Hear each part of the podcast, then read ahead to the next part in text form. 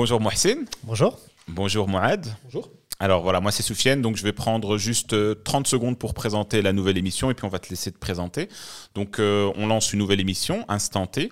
Donc c'est une émission débat en ligne où on va essayer euh, d'interviewer des personnes de la scène belge ou de la scène internationale sur des thématiques sur lesquelles elles sont bonnes ou à, laquelle elles, sont chères pour elles. Et, donc voilà, donc on, on t'a invité, tu es le premier invité, donc c'est toi qui vas faire le grand saut. Donc peut-être première question, est-ce que tu peux te présenter pour savoir qu'est-ce que tu fais actuellement exactement dans la vie? Bien sûr, mais d'abord peut-être vous, vous remercier.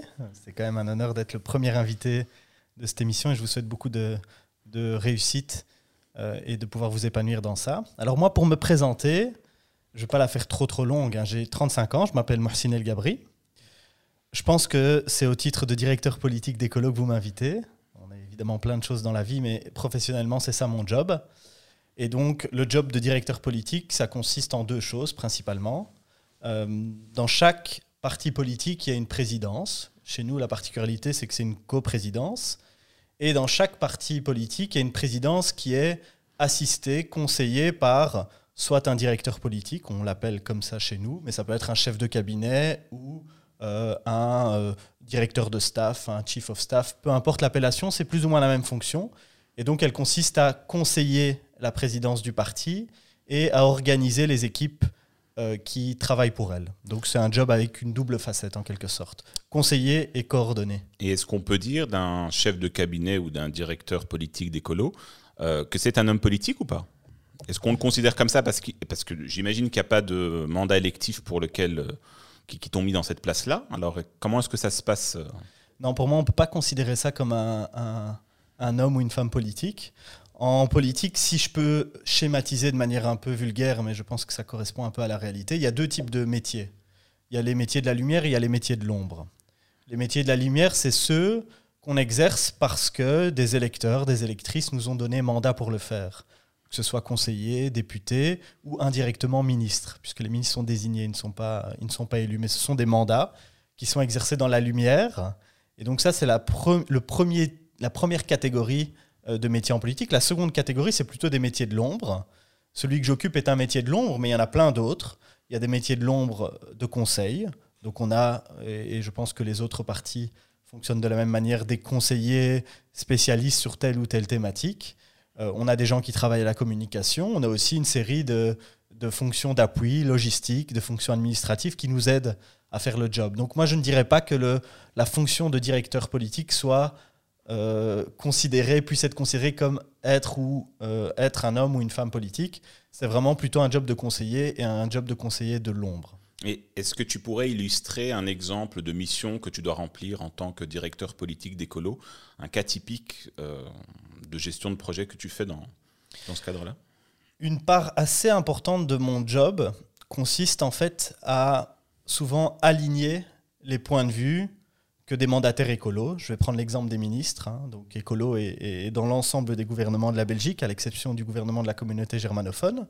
Ce qui fait qu'on a des ministres dans tous les gouvernements et sur une série de dossiers qui nécessitent une coordination interfédérale, où en fait les régions doivent se mettre autour de la table pour euh, s'entendre sur une position commune. Parfois, il y a des arbitrages et des alignements à faire au sein même en fait euh, des ministres écolos, ce qui est tout à fait légitime. Hein.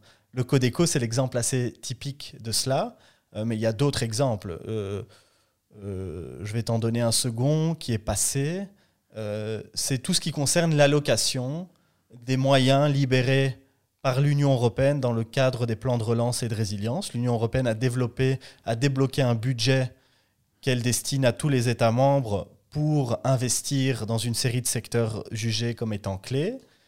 L'Union européenne ne va pas dire dans le budget alloué à la Belgique, il y a ça qui va à Bruxelles, il y a ça qui va au fédéral, ça qui va à la communauté française. Ça, ce sont les, structures belges qui doivent s'entendre sur cette allocation de l'enveloppe.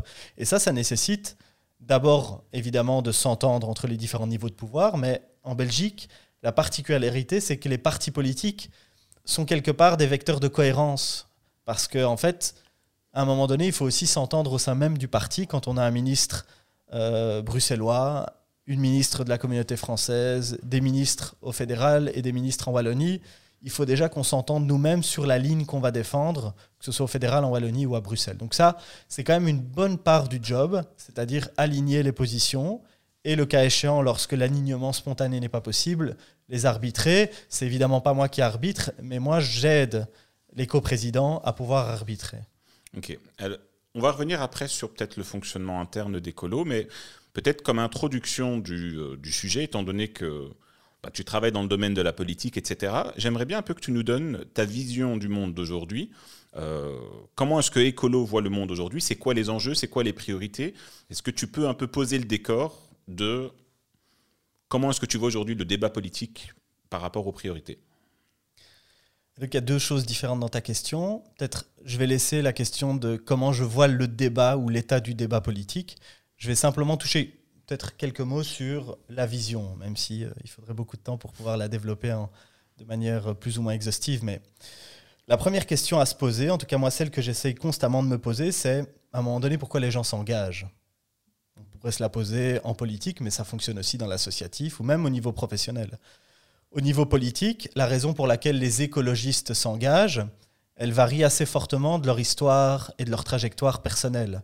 Certains viennent du monde associatif, d'autres du monde économique, par exemple. Certaines, certaines personnes viennent, entrent dans la maison de l'écologie par la porte de l'environnement. Euh, d'autres personnes rentrent dans la maison de l'écologie par la porte de la justice sociale, de la solidarité internationale et toute une série d'autres questions. Euh, mais il y a quand même un, grand dénominateur commun. C'est pas un plus petit dénominateur commun, c'est un grand dénominateur commun. C'est l'idée d'améliorer la société dans une direction qui est celle d'offrir à chacun et à chacune les conditions d'une vie riche et épanouissante. Dans le fond, si on, lève tous les voiles qui justifient, qui motivent l'engagement des personnes, on se rend compte qu'il y a quand même la volonté de travailler à une société qui élargit les possibilités pour chacun et chacune pas simplement formellement, à travers des lois et des droits un peu formels, mais dans leur réalité concrète. Donc, quelque part, renforcer les possibilités pour chacun de trouver sa voie vers une vie plus riche, riche en expérience et plus épanouissante dans le sens que il ou elle euh, lui donne.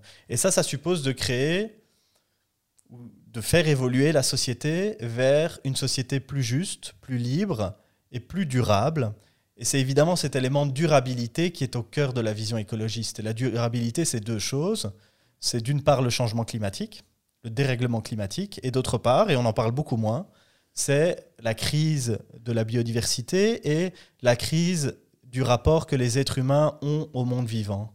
Ces deux facettes-là, en fait, c'est les deux facettes de la crise écologique et elle est évidemment au cœur du logiciel euh, des écologistes.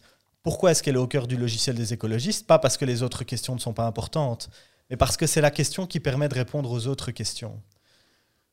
On sait aujourd'hui beaucoup de choses sur l'état du climat et on sait aussi beaucoup de choses sur ce qu'il faudrait faire pour éviter les pires effets du dérèglement climatique. On sait qu'il faut réduire nos, émissions de gaz à effet de serre de manière drastique d'ici 2030 et 2050. Il faut qu'en 2050, on atteigne la neutralité carbone, ça veut dire que nos sociétés ne doivent plus émettre plus de carbone qu'elles euh, peuvent en, encaisser, si je puis dire. Et donc on doit viser la neutralité carbone, c'est ça l'objectif. On sait le chemin par lequel il, il, faut aller et il faut réduire drastiquement nos émissions. Et les émissions, c'est principalement des combustions d'énergie fossile. Pourquoi est-ce que c'est si important? D'une part, parce que si on ne le fait pas, les conditions de la vie sur Terre, que ce soit dans n'importe quelle région du monde, mais plus encore dans les régions les plus pauvres, ne seront pas vivables pour les générations futures. Et quand on dit les générations futures, en fait, ce n'est pas les générations dans longtemps. Hein. Les enfants qui naissent aujourd'hui, c'est ceux qui vont habiter la deuxième moitié du siècle, et c'est de cela dont on parle quand on parle de dérèglement climatique. Donc, il y a vraiment l'idée que cette question écologique, le climat d'un côté, la biodiversité de l'autre, c'est la question première parce qu'il n'y a pas de justice sociale, il n'y a pas de prospérité économique, il n'y a pas de liberté de droits fondamentaux, il n'y a pas de démocratie dans une planète qui est livrée au chaos climatique. C'est pour ça que pour nous, c'est la porte d'entrée et c'est la question qui permet de répondre aux autres questions. Et la manière dont on répond aux autres questions est presque aussi importante que la manière dont on répond à la première question. Et les autres questions, je viens de les énumérer. Hein. Il y a plusieurs chemins vers la transition écologique. Nous, le chemin qu'on veut emprunter, il prend la direction de la justice sociale. On sait qu'il y a un lien très très fort entre questions climatiques, environnementales d'un côté et justice sociale. Ceux qui, par exemple, émettent le plus de gaz euh, à effet de serre ne sont pas ceux qui sont le plus exposés au changement climatique. Ceux qui sont le plus exposés au changement climatique, ce sont ceux qui en émettent le moins, ce qui est une vraie injustice en fait fondamentale. Donc pour nous, le chemin de la justice sociale est un chemin incontournable euh, pour euh, réaliser la transition écologique. Le deuxième chemin, c'est celui de la refonte de notre économie. Notre économie pèse trop fort sur notre environnement. Notre fonctionnement économique dépasse les frontières planétaires en matière de ressources et en matière euh, d'émissions de gaz à effet de serre. On doit réencastrer l'économie dans la nature et on doit le faire de manière juste, de telle sorte à ce que ceux qui ont les épaules les plus larges contribuent le plus fortement à cet effort. Troisième chemin, euh, avant-dernier en fait, c'est celui d'une démocratie renouvelée. On aura l'occasion certainement d'en discuter. Le système démocratique tel qu'il est aujourd'hui, tel qu'il est perçu, tel qu'il est vécu, n'est pas le vaisseau qui nous permet d'avancer dans le sens de la transition écologique. Il n'est pas assez fort, pas assez dense. Dernier élément, dernier chemin, c'est celui de la société ouverte, c'est-à-dire une société égalitaire, que ce soit sur le plan du genre, sur le plan de la lutte euh, contre les discriminations et de manière générale, tout ce qui permet à chacun de vivre dans la société dans le respect de, de l'identité qu'il s'est choisie et qu'il a construit. Alors, c'est une bonne introduction par rapport à la première thématique que je voulais te poser. Donc, je voulais commencer le débat avec euh, le sujet de la mobilité. Alors, pour chacune des thématiques, je voudrais encore une fois te laisser chaque fois d'abord nous expliquer comment est-ce que Écolo voit euh, cette thématique-là, et puis seulement échanger les questions. Et la première question pour moi qui me vient directement à l'esprit, c'est l'histoire de la mobilité. Alors, c'est quoi les priorités de Écolo là-dedans? C'est quoi le, le compromis qu'elle fait entre tous ces différents piliers euh, que, tu viens d'énumérer, entre justice sociale par exemple et pollution, quel poids est-ce qu'on donne à chacun de ces piliers, etc. À quel moment est-ce que on va devoir mettre peut-être un peu la justice sociale d'un côté pour privilégier le, fait de diminuer la pollution, etc. Donc, première question, quelle est ta vision sur la thématique de la mobilité à écolo? C'est quoi sa vision globale sur le sujet? Donc la mobilité, comme plein d'autres sujets, ce qui est vraiment très très intéressant, et même intellectuellement en fait, hein, pas simplement en termes d'engagement, c'est qu'on est face à une thématique qui est un levier pour plein de directions différentes. On sait que nos modes de transport actuellement pèsent trop lourd en termes climatiques, c'est-à-dire qu'aujourd'hui, le transport, grosso modo le transport d'un côté et les modes d'habitat, chauffage, etc., constituent les deux principales sources euh, d'émissions de, gaz à effet de serre pour ce qui est de, la Belgique. Et donc, c'est un poste euh, en termes carbone qui doit être réduit. Ça, c'est le premier angle. Donc, on a besoin d'une vraie stratégie en matière de mobilité pour lutter contre le dérèglement climatique. Et ça suppose quoi? Ça suppose de diminuer la part des modes de déplacement qui ont un impact et qui sont des déplacements à base d'énergie fossile, la voiture principalement, etc. Mais donc on doit réduire la part de la voiture pour privilégier les transports publics, pour privilégier les modes de déplacement doux et toute forme de mobilité alternative. On le fait dans deux cadres, le cadre de la justice sociale, on y reviendra, et le cadre aussi des libertés de choix. Dans le fond, notre politique, elle pourrait se résumer à ça. Il faut créer les conditions d'une vraie liberté de choix en matière de mobilité. Aujourd'hui, tout, tout est conditionné pour tendre vers l'usage de la voiture. La manière dont nos villes sont organisées est conditionnée et incite fortement à l'usage de la voiture. Quand on ne développe pas suffisamment les transports en commun, on ne crée pas les conditions d'une liberté réelle de choix, notamment les choix de privilégier des modes de développement plus, euh, plus sains euh, en matière de durabilité. Donc premier levier, la mobilité, c'est un levier en matière de transition climatique. Le deuxième, c'est tout ce qui concerne l'environnement. Et souvent, les gens confondent climat et environnement. Et quand je dis environnement, c'est par exemple la qualité de l'air. Et là, on voit bien, ce qu'on peut voir sur d'autres aspects, c'est que environnement et santé publique sont très fortement imbriqués. je pourrais même rajouter que environnement, santé publique et sociale sont très fortement imbriqués.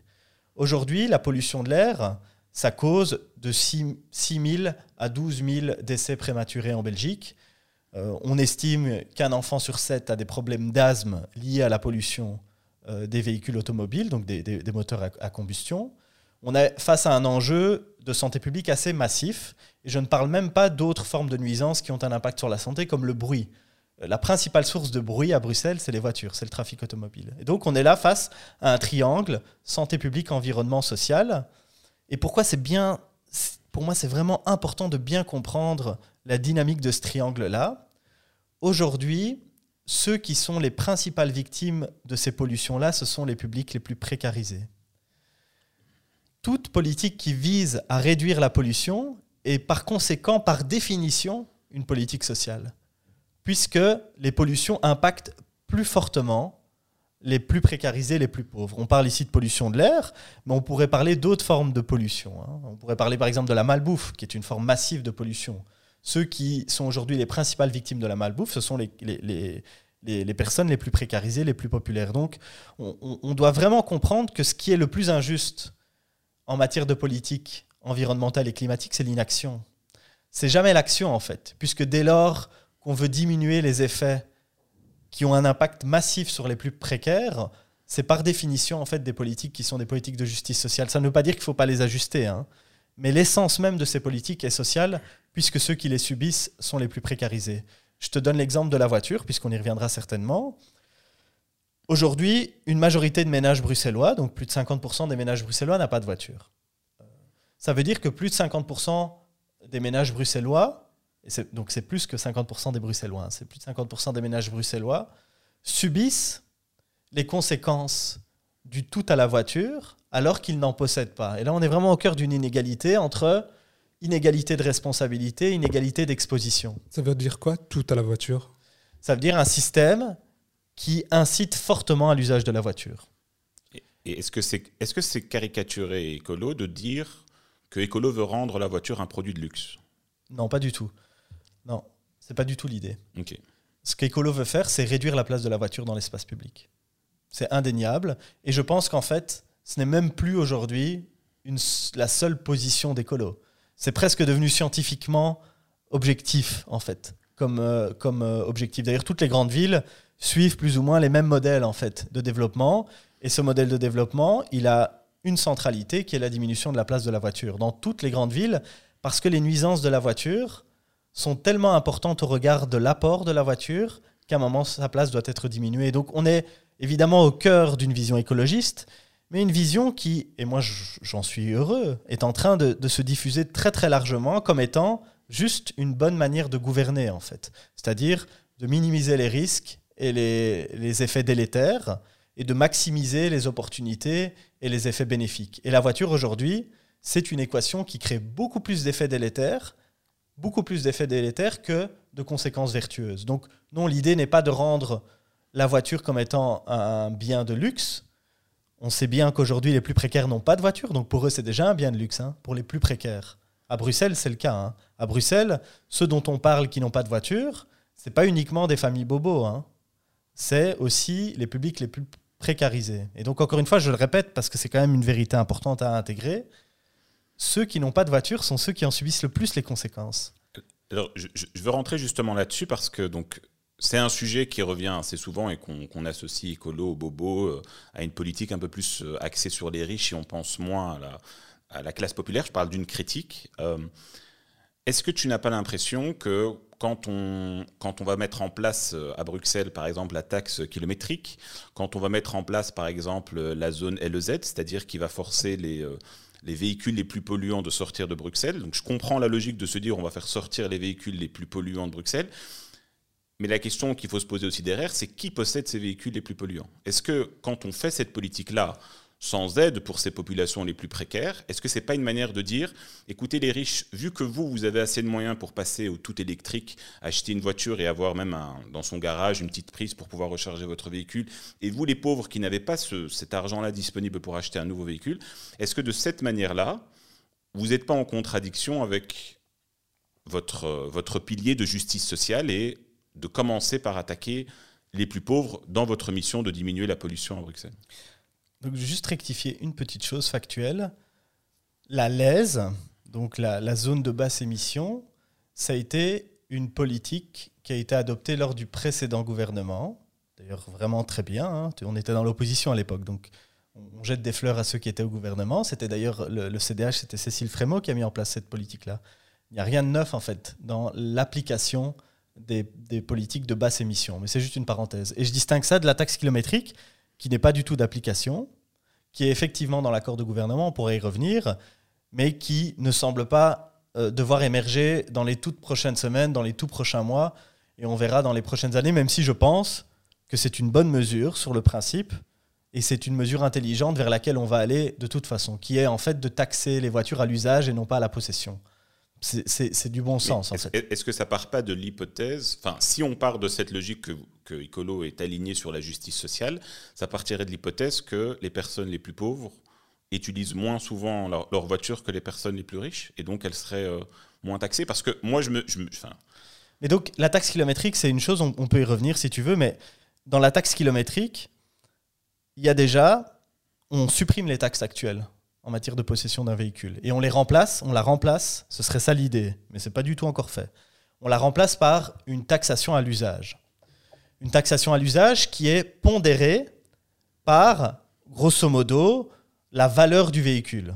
C'est calculé avec à deux dimensions, c'est un peu technique, donc je vais vous éviter ça, mais l'idée, c'est que les gros véhicules, c'est-à-dire ceux possédés par les classes les plus riches, payent une taxe plus importante que les petits véhicules, qui en plus d'être possédés par les moins fortunés, sont ceux qui polluent le moins. Donc il y a une intégration dans le dispositif d'une forme de justice sociale. Et puis globalement, gardons quand même toujours à l'esprit que les plus pauvres, je le répète, n'ont pas de voiture. Et donc ils payent aujourd'hui, soit dans leur qualité de vie, soit dans leur santé, pour quelque chose qu'ils ne possèdent pas. juste pour précision, sur quoi tu te bases pour dire que les pauvres n'ont pas de véhicule? Mais sur deux choses. D'une part, le fait que la majorité des ménages n'ont pas de véhicule. On peut considérer que dans la majorité de ces ménages-là, il n'y a pas de chiffres. hein. Euh, moi, j'ai pas de chiffres là-dessus. Combien coûte l'utilisation d'un véhicule par mois? Aujourd'hui, regarde les salaires les plus faibles et regarde les déciles de revenus, notamment des ménages bruxellois. Prends une calculette et essaye de m'expliquer comment les déciles les plus faibles pourraient se permettre d'avoir une voiture. C'est impossible, c'est trop cher en fait. C'est trop cher. L'usage d'une voiture, c'est quelque chose de cher. Et on va revenir, je, je pense et j'espère, sur la grande injustice qui est les voitures de société, puisque les personnes qui sont détentrices de voitures de société, elles n'ont pas ces frais-là. hein. Bon, Mais les gens, les gens qui sont propriétaires privés de leur voiture payent un montant important pour l'usage de leur voiture. Et ce montant, pour, des familles, pour les familles les plus pauvres, il est insoutenable. Ça ne veut pas dire qu'il y a qu'il n'y a pas dans les propriétaires de voitures des gens qui sont pauvres et qui ont des difficultés, évidemment. Je dis juste que les plus pauvres, eux, n'ont pas de voiture, et qu'en plus de ne pas avoir de voiture, ils subissent les conséquences de l'usage de la voiture. Ce qui est quand même un nœud éthique en termes de justice sociale à endosser. Maintenant, je ne vais pas mentir. Évidemment que, par exemple, la lèse et le fait que, de manière à chaque période, des voitures soient exclues quelque part d'une zone de basse émission, évidemment que ça a des conséquences sur des classes moyennes. C'est sûr. Et évidemment que ça crée de, de l'amertume, et ça, je peux le comprendre. Mais ce que j'essaye de faire comprendre, dans l'autre sens, c'est que on doit améliorer la qualité de l'air parce que ça a des conséquences dramatiques. On parle d'enjeux publics, c'est pas pour ennuyer les gens qu'on fait ça en fait. Et c'est même d'ailleurs pas pour des, pour des questions climatiques en fait. C'est pour des questions de santé publique liées au fait que ces voitures-là émettent des particules qui abîment la santé des gens, les poussent plus rapidement à la mort et abîment en particulier ceux des plus vulnérables, les enfants et les personnes âgées. C'est une vraie question. C'est pas pour ennuyer les gens. Et c'est d'ailleurs même pas pour des raisons climatiques. hein. C'est pour des raisons de santé publique. Est-ce que c'est pas possible d'effectuer la même politique, mais en intégrant le fait qu'on doit différencier en fonction de la situation sociale de la personne Je, dis ça au hasard, hein, je ne suis pas un politique, euh, mais par exemple, ce serait de permettre aux populations les plus précaires qui ont une voiture de pouvoir acheter un nouveau véhicule électrique avec euh, des réductions, pas de TVA, je dis ça au hasard, mais quelque chose qui puisse leur permettre que du jour au lendemain, ils ne doivent pas se débarrasser de leur voiture qui a 10 ans, 15 ans, qui marchait très bien, et parce qu'ils n'ont pas les moyens de se racheter un nouveau véhicule, de se dire, Mais donc il y a des mesures d'accompagnement social. Donc ce qui a été distingué entre la précédente législature et celle-ci, c'est qu'il y a des mesures d'accompagnement social plus fortes, notamment par rapport à des personnes qui vraiment sans voiture auraient beaucoup de difficultés, les personnes handicapées par exemple. Maintenant, pour moi, la vraie politique alternative, c'est de favoriser d'autres modes de transport. Et évidemment, il faut des primes à la casse et toute forme de primes pour inciter en fait au, changement et au renouvellement du parc immobilier, euh, du parc automobile. Mais ce qui compte, et là où, à mon avis, l'argent public doit aller en priorité, c'est dans le développement des transports publics. Parce que dans les, dans les communes, dans les communes où il y a peu de ménages qui ont des voitures, Saint-Gilles, Saint-Josse par exemple, 70% des gens pas, des ménages n'ont pas de voiture. Au lieu Saint-Pierre, 75%, 77% des ménages ont une voiture. Ça dit quelque chose aussi hein, du point de vue socio-économique. Mais ça dit aussi quelque chose du point de vue de la densité des transports publics et de l'offre de transports publics dans ces zones-là. Dans la partie centrale de Bruxelles, on atteint un niveau d'offre de transport public qui peut inciter des gens à cet usage-là. Dans d'autres communes, c'est plus difficile. Donc pour moi, s'il faut investir dans des alternatives, c'est pas investir de l'argent public dans le fait d'acheter des voitures électriques, c'est dans le fait de développer des modes alternatifs. C'était un exemple. Parce que les, les, les voitures électriques ont beaucoup d'avantages, notamment en termes d'émissions de, de, particules, mais ça, un embouteillage avec des voitures électriques ou avec des voitures thermiques, c'est le même embouteillage, avec les mêmes conséquences notamment en termes de vie économique, etc. Donc, ce n'est pas la solution à tout. Au-delà de ça, j'ai l'impression qu'avec l'électrification du parc automobile, on externalise un peu le, disons, la production de CO2, justement. Parce que toutes ces voitures électriques, elles tournent sur batteries, batteries qui sont produites euh, en Chine, euh, à l'étranger, euh, dans, des, dans des usines qui ne sont, qui sont pas du tout neutres, loin de là, Mhm. euh, et qui produisent énormément de CO2. Du coup, c'est un peu, euh, disons, euh, euh, externaliser le problème, tu Et- penses et- pas? et- et Sauf, en plus- sauf- et en sauf que l'empreinte Ju- est... ju- Juste pour compléter Ouais. sa question, mais en plus de ça, les voitures que nous on éjecte de, notre, de la région bruxelloise, elles sont en général exportées vers euh, d'autres pays où la législation est moins forte, donc euh, les voitures Euro 4, etc. Donc on, ex- on exporte à tous les niveaux, on externalise à tous les niveaux notre pollution. Donc c'est-à-dire, ju- juste comme ça tu réponds bien complètement à la question, c'est que c'est super pour les Bruxellois, on va avoir un air beaucoup plus pur et c'est super. Mais est-ce qu'à ce moment-là, on ne dit pas juste, écoutez, tout ce qui est polluant, on va le donner aux autres pays et débrouillez-vous avec ça? Donc, juste d'abord, parce que c'est un débat qui revient souvent, lorsqu'on prend le cycle carbone d'une voiture électrique versus d'une voiture thermique, dans aucune situation la voiture thermique est plus bénéfique que la voiture électrique en termes de CO2. Est-ce que ça veut dire pour autant que la production de voitures électriques est neutre sur le plan carbone? Non, absolument pas. Elle est même pas neutre sur le plan de la ponction des ressources, puisqu'il n'y a pas que le carbone. hein. Il y a aussi la ponction des ressources, avec tout ce que ça suppose comme conséquence. Et la pollution des eaux aussi. Oui, certainement, mais ce qui est très comparable dans vos deux interventions, c'est que le, le schéma est toujours le même. Au prétexte, au prétexte que la solution n'est pas parfaite, il ne faudrait pas la mettre en œuvre. Les voitures électriques, c'est pas parfait, mais c'est bien mieux que les voitures thermiques. J'ai pas dit qu'il fallait pas le faire. hein, je- Non, non, je sais, mais je, je, je- je m'infiltre entre les lignes de vos argumentations juste pour montrer, parce que c'est un élément qui revient assez souvent.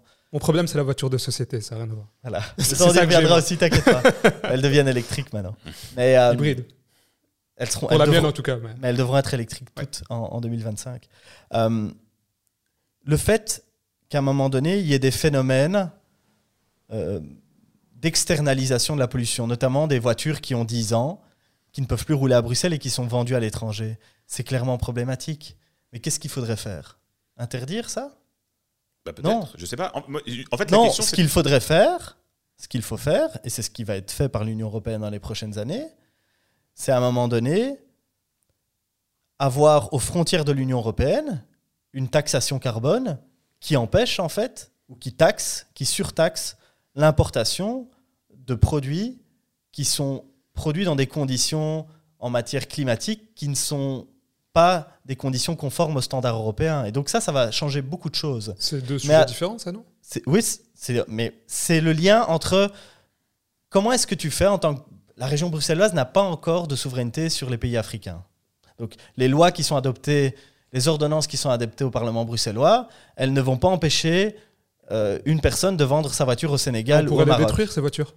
Exactement, c'est ce que j'allais... Enfin, je ne sais pas si c'est possible ou pas, hein, donc c'est toi qui peux nous Mais bon, ça. Mais non, est-ce que coûte- c'est souhaitable Est-ce que ce serait souhaitable de détruire ces voitures Bah, en tout cas, plutôt que de les vendre à des pays, à des pays. Donc on parle de voitures qui ont 10 ans, par exemple. est-ce que ce serait, est-ce que c'est un problème de vendre des voitures qui ont 10 ans Ouais. à des pays dont la moyenne de la durée Mais de vie des voitures, c'est 30 ans ou 25 ans Tu résous plus le problème. Si, si le, si le véhicule est un problème pour Bruxelles, ça doit être un problème pour n'importe quelle autre ville. Non, sauf que la situation de base n'est pas la même. Euh, J'ai été à Marrakech il n'y a pas longtemps, il y a quelques mois.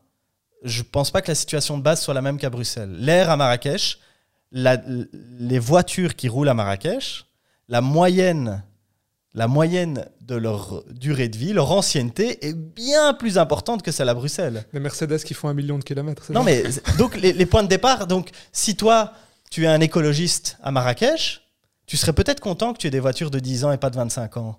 Donc, à un moment donné, il faut pas s'attendre à ce que toutes les réponses qu'on amène soient des réponses qui nous projettent immédiatement vers la société dont on rêve.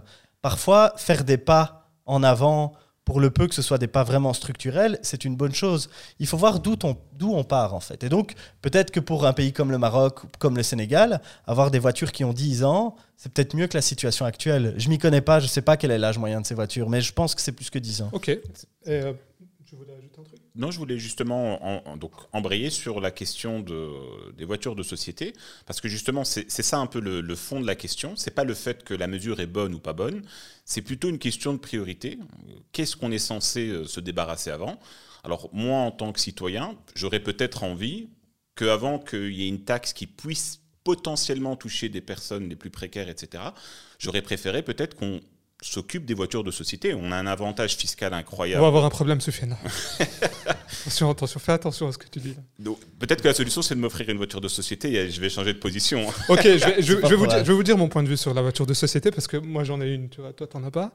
Le, le problème, c'est que moi je veux bien être écolo, je veux bien euh, care for environment and climate change, mais le truc c'est que euh, visiblement, en tout cas, j'ai l'impression que c'est la même chose pour toutes les boîtes. Si je devais rendre ma voiture de société demain, j'aurais euh, en échange une augmentation de mon salaire net d'environ 150 euros. Euh, moi, si je devais prendre cette voiture à ma charge, elle me coûterait 700, 800 euros par mois. Donc, le gap est juste gigantesque. Donc, il n'y a vraiment aucune euh, incentive, tu vois. euh, Il n'y a rien qui me pousse à, à- à faire le, le pas vers plus d'écologisme. Parce que le, le- le coût est trop cher, en fait. Donc, m- moi d'abord, je suis d'accord avec Sofiane. Pour moi, ça devrait être la première mesure. en fait. Je, pensais que tu allais dire que tu étais d'accord sur le fait que je devais recevoir une voiture de société. Mais Non, je vais- ça- ça- Je t'étonner, ouais. Marcine. Et, et je suis d'accord. Je suis d'accord, mais juste, Tu es d'accord, mais. faut, faut, faut, faut, faut- faut me rembourser à la juste Voilà. hauteur. Mais donc, pour moi, c'est la priorité des priorités, en fait. Et si ça ne dépendait que de nous, on serait déjà dans un schéma de sortie, en fait, Et des voitures de société. Si vous êtes dans tous les gouvernements, qu'est-ce qui vous bloque Et simplement qu'on est dans des gouvernements de coalition et que pour notamment les partis libéraux, c'est impossible pour eux. Et donc, le compromis qui a été, qui a été réalisé, c'est un compromis à la belge qui est plutôt positif, en fait. Hein. Tu avais d'un côté ceux qui voulaient en finir avec le régime des voitures de société, progressivement, évidemment, et de l'autre, tu avais ceux qui ne voulaient pas y toucher. Bah, le juste milieu, c'est d'imposer leur, ce que eux appellent leur verdurisation, qui est en fait une électrification. Euh, à l'horizon 2025, aucune voiture de société ne pourra, euh, ne pourra ne pas être électrique. Elles devront toutes être électriques. C'était ça le compromis. Donc c'est le compromis entre deux pôles. Mais on ne se dissout pas dans le compromis. Notre position reste la même. On est favorable à la fin du régime fiscal des voitures de société, puisqu'il est absolument aberrant, en fait, à tous les points de vue. D'abord, il coûte hyper cher, en manque à gagner fiscal. Tu as une estimation? Il y a deux estimations en général. Il y a une estimation à 2 milliards et demi de l'ULB, et puis il y a une estimation qui est reprise d'ailleurs par la Commission européenne, qui va jusqu'à 3 milliards de manque à gagner pour l'État belge. Euh, et c'est très difficile à Ça veut- calculer. Ça en veut, fait. dire quoi le manque à gagner? Est-ce que ça veut dire que on enlève les voitures de société à tous les employés qui peuvent en bénéficier et en échange on n'augmente pas le salaire? Du coup, le manque à gagner c'est Là, c'est du 2,5 milliards. Ça veut dire qu'aujourd'hui, le régime de voiture de société, c'est un régime qui permet à l'employeur de payer moins de cotisations et c'est un régime qui permet à l'employé de payer moins de cotisations. C'est de ça dont on parle. C'est le calcul de ces deux éléments-là. Pour faire très simple, c'est plus compliqué que ça. Ici, on ne parle pas encore de l'alternative. Ça permet d'augmenter le salaire moins cher. Ça permet à l'entreprise de payer du salaire à moins cher. mais moins cher du point de vue fiscal. Ouais. Voilà, de payer moins d'impôts et de d'accord. cotisations sociales. Mhm. Voilà, Mais pour l'employé, c'est juste du salaire euh, en, en nature. exactement. Ouais. Ok. dans une société un peu civilisée, en général, on paye les gens en euros et on les paye pas en nature, en fait. Parce que Bah, visiblement, leur donne- 150 euros. on leur donne la liberté, on leur donne la liberté de choisir eux-mêmes la manière dont ils, euh, dont ils allouent. Mais juste pour revenir à l'aberrance, euh, au caractère aberrant du système. Donc c'est un système qui a un coût massif, quelle que soit en fait l'estimation qu'on en fait. Par ailleurs, il y a- c'est c'est absolument incontrôlé sur le plan budgétaire, puisque d'année en année, il y a de plus en plus de voitures de société. Certains disent 5% chaque année.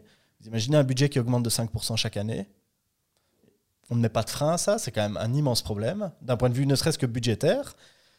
Et puis quand on réfléchit à la manière, quelque part, dont ce budget finance, en fait, la société. Il le finance quoi? En fait, il finance de la pollution, puisque l'étude de l'ULB montre, malgré le fait que ces voitures sont plus récentes, que l'impact CO2 des voitures de société est plus importante que celle des voitures privées. Pourquoi? Parce que les gens roulent beaucoup plus quand ils ont une voiture de société que quand ils ont une voiture privée. Donc, c'est des voitures qui polluent plus que les autres. C'est des voitures qui sont détenues par des gens qui sont favorisés sur le plan socio-économique. J'avais lu 17% des gens, et dans une étude, on montrait que deux tiers des détenteurs de voitures de société gagnaient plus de 3000 euros net. Regarde dans ton décile de revenus, ça fait des gens qui gagnent relativement bien leur vie. Donc on a un effort de l'État, via le manque à gagner, qui va à des gens qui, pour une grande part, n'en ont pas véritablement besoin. Imagine, on mettrait ces 3 milliards-là pour réduire, par exemple, euh, l'impôt pour les bas revenus ou les moyens revenus. Ce serait un changement massif pour la vie des gens, en fait, que ça concerne. Ça ferait des- du net bien plus élevé.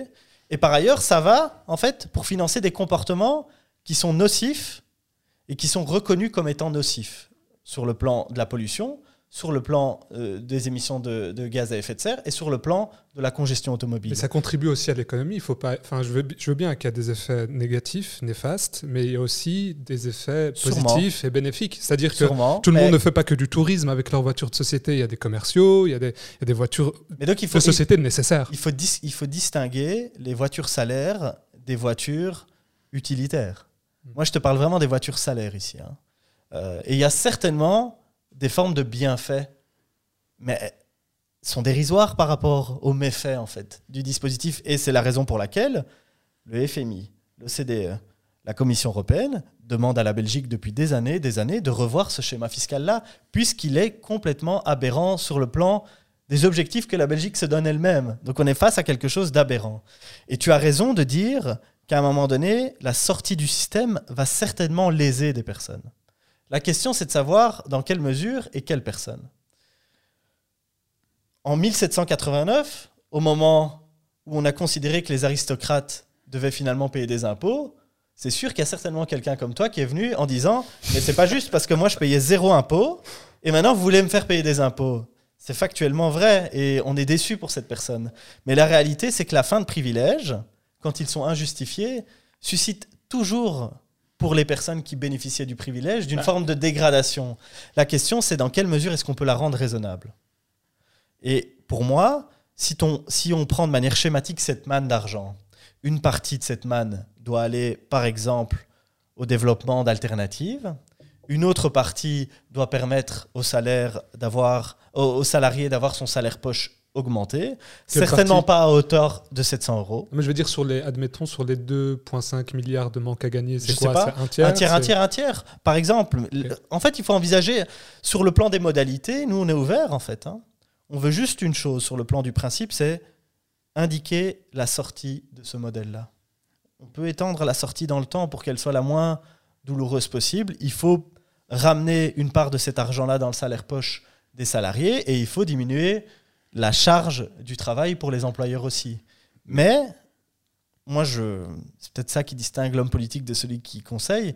Je ne vais pas mentir en disant que ceux qui ont une voiture de société vont tous toucher euh, 700 euros net de plus sur leur salaire. C'est pas vrai. Mais est-ce que tu n'as pas peur de frustrer euh, la base électorale des colos? Parce que moi, ce que j'entends là maintenant, c'est un peu une victoire à la Pyrrhus. C'est-à-dire, on est d'accord qu'un des gros problèmes, c'est les voitures de société, pour toutes les raisons qu'on a évoquées, au niveau du manque à gagner fiscal, etc. Tu, enfin, je pense que tu, tu- tu as avoué à demi-mot euh, que le- le- les taxes, la, la zone et le Z allaient toucher peut-être, entre autres, des, des populations un peu plus précaires, etc. Et donc, est-ce qu'on Les classes pourrait moyennes, j'ai dit. Mais oui, les euh, classes moyennes, pardon. Est-ce que pour tout ça, on pourrait pas se dire, la zone et le Z, c'est pas la priorité. Quand on arrive pour négocier un gouvernement, c'est de. euh, Bien sûr. Mais ce que toi tu veux dire, et attention à ce que ce soit pas une espèce de justification à l'inaction, parce que et ce n'est pas que pour toi, hein, c'est de manière générale. On a une espèce d'échappement naturel face parfois à la responsabilité, c'est-à-dire que c'est très naturel de ne pas avoir envie de faire un effort si on considère que le voisin n'a pas fait son effort. Mais si on additionne tous ces réflexes d'échappement, on se retrouve dans une situation où personne ne fait d'effort. L'enjeu, c'est il aurait fallu, il aurait fallu avancer sur les voitures de société pour toutes les raisons que j'ai évoquées et pour la raison que tu évoques toi-même, c'est-à-dire l'idée de base qui est de dire ceux qui ont les épaules les plus larges doivent porter le plus lourd dans l'effort. Mais si on n'est pas capable à ce stade de Même- le même pas faire, le plus lourd, hein, je précise. hein. C'est juste le même pourcentage que ça représente dans leur budget. Quoi. Tu veux dire quoi je... Enfin, Ouais, Quand je dis le plus, le, le- le plus lourd, c'est qu'à un moment donné, En valeur absolue, c'est le riche qui va payer le plus cher. Ouais. Mais pour, pour moi, ce que je voudrais, c'est simplement que tout le monde paye sa part proportionnelle par rapport à, voilà. à- son pouvoir d'achat. quoi. Ça Ouais. dire. Mais le fait de ne pas être en situation politique d'avancer comme on le voudrait sur les voitures de société ne justifie pas le fait qu'on renonce à des politiques autres qui sont complémentaires à celles-là. D'autant plus quand ce n'est même pas nous qui les avons mis en place. Donc imagine, imaginons, scénario de fiction. Le CDH, désolé, c'est de la politique un peu euh, politicienne, mais le CDH met en place une bonne politique. Les, zones basse, euh, les- zones à basse émission ils mettent ça en place. Écolo arrive au pouvoir. Écolo arrive au pouvoir en 2019 et on supprimerait ça. Ça n'a pas de sens. En fait, toutes les villes mettent en place ça. Et il n'y a pas que Bruxelles, en fait. Et- le fait. Écolo avait voté euh, positivement. Oui, je pense, oui, je pense. Je pense. Il faudrait, faudrait que je. Oui, je pense. Sur le principe, assurément, oui. Je veux dire, Anvers le fait. Hein.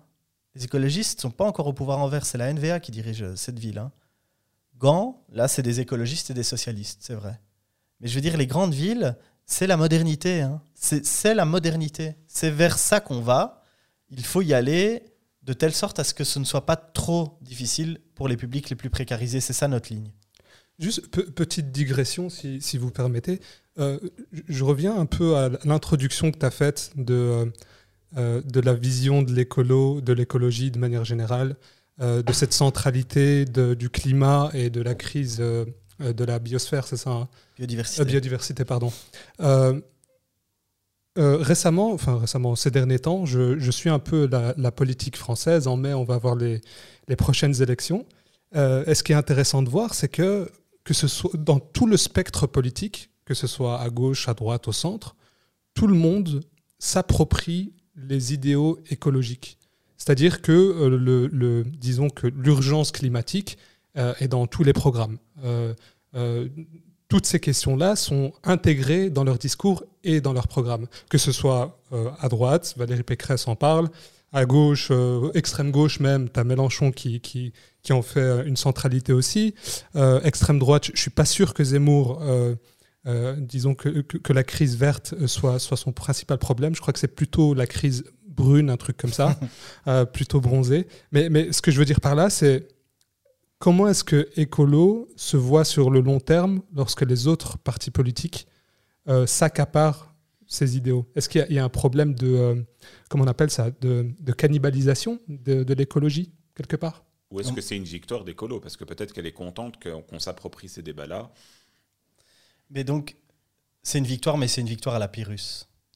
Parce que tu l'as bien mentionné, c'est une victoire culturelle. C'est-à-dire qu'aujourd'hui, il n'est plus possible de faire de la politique et de proposer un projet pour la société sans donner une place importante à la question climatique. C'est pas simplement le fait des écologistes euh, écolos, c'est le fait des, activistes écologistes de manière générale et surtout de l'avancée du consensus scientifique sur les questions climatiques et environnementales. Dans le fond, il est aujourd'hui impossible pour des gens qui assoient leur discours sur un minimum d'objectivité, de faire comme s'il n'y avait pas les rapports du GIEC et comme si les rapports du GIEC ne disaient pas ce qu'ils disent. Le GIEC Mais le GIEC, c'est le groupe intergouvernemental d'experts qui sont chargés d'éclairer les décideurs publics sur le climat. sur le climat. Ils publient des rapports. Ces rapports sont validés au niveau multilatéral par tous les États qui sont signataires euh, de- du GIEC. Donc Il y en a c'est 195, c'est quasi tout le monde en fait. c'est quasi tout le monde, mais pas tout le monde. Il y a, je pense qu'il y a un traité dans le monde qui a, qui a- qui a la signature de, de tous les pays. D'ailleurs, c'est un traité qui a visé à limiter la, le trou dans la couche d'ozone, ce qui est une victoire. hein. On avait un trou dans la couche d'ozone, on l'a plus. C'est la preuve qu'il est possible de faire des avancées en fait importantes en matière écologique de façon multilatérale. Oui. Mais ça, c'est une petite, euh, euh, petite parenthèse. Mais donc, on est face, et tu l'as dit toi-même, tu as distingué les programmes et les discours. Tu n'as pas parlé des actions. Et donc, effectivement, le vert est dans les discours, parce qu'en fait, ils ne peuvent pas faire autrement. Le vert est dans les programmes, mais il n'est pas dans l'action, en fait. Et donc, on est face à une grande opération, et c'est pas nouveau, en fait. Ça date à chaque fois qu'il y a des pics dans le niveau de préoccupation des citoyens sur les questions écologiques et climatiques, fatalement, les partis politiques traditionnels tentent de se réapproprier. Ils le font souvent de manière maladroite, toujours de manière superficielle, mais c'est une victoire à la Pyrrhus, puisqu'elle ne se transforme pas en réalité, malheureusement. Nous, on a toujours des difficultés à faire avancer notre agenda en matière de trajectoire de réduction des émissions de gaz à effet de serre. Parce que c'est très bien, dans les programmes, ils disent certaines choses, et puis lorsqu'il s'agit de décider, c'est beaucoup plus difficile. Et même sur d'autres dossiers non directement liés à la question climatique, hein, tous les partis politiques autour de la table de la Vivaldi avaient dans leur programme la sortie du nucléaire en 2025, par exemple. La Vivaldi? La Vivaldi, c'est les- la, la coalition gouvernementale qui compose le gouvernement fédéral. Mais on va revenir, à mon avis, sur cette question à un moment mais- donné. Mais c'est c'est une bonne transition, justement. Je voulais rentrer un peu sur euh, la partie du nucléaire. Et euh, je voulais d'abord introduire ça un peu avec la mobilité. C'est que, justement, je pense que tu as dit, tu as, dit 2025, mais je me demande c'est pas 2035, la fin des moteurs thermiques? 25. Non, mais je- C'est 2025 ouais, Je sais non, pas, non, je me trompe. 2025, c'est l'électrification des voitures de société. Ok. Ok. Et donc, Le thermique, c'est 30 et 35. Ok, donc en 2035, on devrait ne plus avoir de voitures à machine, un moteur thermique euh, à Bruxelles. Donc il va y avoir une plus grande demande de, euh, de l'électrique. On sait qu'il y a des tensions au niveau du marché de l'énergie. On sait qu'il y a beaucoup de ménages qui ont été impactés sur le prix euh, de leurs factures, etc. On sait qu'on est en train de penser à, à fermer, enfin, c'est pas on pense, on va vers la direction de fermer les deux euh, réacteurs qui restent. Alors, avant que Mourad te, pousse- te pose des questions là-dessus, est-ce que tu peux nous expliquer comment est-ce que tu vois cette problématique de l'énergie? Mais donc cette problématique de l'énergie, elle est au cœur de la transition écologique. La transition du système énergétique, c'est le pilier central. Pourquoi? Parce que l'objectif, comme je vous l'ai dit en introduction, c'est de diminuer drastiquement nos émissions de gaz à effet de serre pour atteindre le zéro net euh, en 2050. Et donc ça suppose des paliers. Et le prochain palier très important, c'est 2030. Il faut qu'on ait une trajectoire descendante et fortement descendante en fait. Euh, je ne suis pas certain de te suivre parce que d'ici à 2025, on veut sortir du nucléaire. Et pour compenser le manque d'électricité produite de manière neutre, euh, on va construire des, centrales à gaz. Donc On va augmenter le, le carbone, euh, le, Ouais. le CO2. Et donc je finis juste sur la vision, et je crois que le but c'est d'arriver après sur le nucléaire, et notamment sur cette question-là. Mhm. Puisque la question du nucléaire, c'est pas une question, contrairement à ce qu'on pense, qui est uniquement une question climatique. C'est aussi une question environnementale, c'est aussi une question sécuritaire. Environnementale par la question des déchets, sécuritaire par le fait que, euh, par le passé, et un passé assez récent, certaines centrales ont montré des vrais déficits en matière de sécurité avec les conséquences qu'on sait. Donc c'est pas uniquement lié à une question climatique. Ici, je suis vraiment sur le, le schéma de la, de la question climatique et du rôle du système énergétique dans ce schéma-là, Quand tu parles des, euh, des expériences passées, tu parles de Fukushima, Ouais, Tchernobyl. Ok. entre autres. En termes de vision, la vision d'écolo est assez simple. On est tous d'accord. Le GIEC le dit et la plupart des partis politiques le reprennent. 2050, c'est la neutralité carbone. Pour l'atteindre, on doit réduire drastiquement nos émissions de gaz à effet de serre. Pour réduire drastiquement nos, gaz, nos émissions de gaz à effet de serre, il faut qu'on se prive des énergies fossiles dont la combustion est la principale cause du réchauffement climatique. Ça suppose de faire basculer notre système énergétique de sources fossiles vers du renouvelable. Notre vision, qui est euh, sous-tendue par plein de rapports scientifiques, c'est que d'ici 2050, on doit pouvoir compter sur un système d'approvisionnement énergétique qui soit basé uniquement sur des sources d'énergie renouvelables. Ça, c'est la direction. Tous les choix énergétiques en matière de politique énergétique qu'on pose, notamment sur le nucléaire, mais pas seulement, c'est des choix qui sont tendus vers cette direction-là. Zéro émission nette en 2050, électrification du système électrique. Ça, on va devoir électrifier un grand, une palette hyper large de nos modes de vie, à commencer par le transport, mais pas simplement. Tout ça doit aller vers la direction du zéro net en 2050. Les choix qu'on fait aujourd'hui, les choix qu'on aurait dû faire il y a 10 ans pour nous éviter la situation qu'on va évoquer tout à l'heure sur le nucléaire, c'eût été de toujours prendre des décisions dans cette optique-là et pas dans une autre. Donc ça, c'est pour les éléments de vision. Et la question du nucléaire vient comme un élément dans le débat politique belge, comme un élément en fait assez, assez dérisoire. C'est- Ce dont on parle en fait, mais je l'expliquerai après, c'est 3%, 3% en fait, hein, notre consommation d'énergie. Mais il a pris une proportion à- à- importante parce que c'est un sujet qui fait l'actualité de la Belgique depuis 20 ans. 3% de notre consommation d'énergie, tu veux dire quoi? Parce que dans le. Donc, juste pour donner un peu de contexte, le- si on regarde le mix énergétique de l'électrique de 2020, parce qu'on a les 3%, données pour c'est- 2020. 3%, c'est juste les, les deux réacteurs. D'accord. Les deux réacteurs qui vont rester. Parce que c'est le seul débat. Ok. Mais pour l'instant, le, si on prend Personne le ne veut prolonger les cinq autres. C'est ça que je veux dire. Il y a sept réacteurs en Belgique. Il y a deux centrales. Mhm. Sept réacteurs.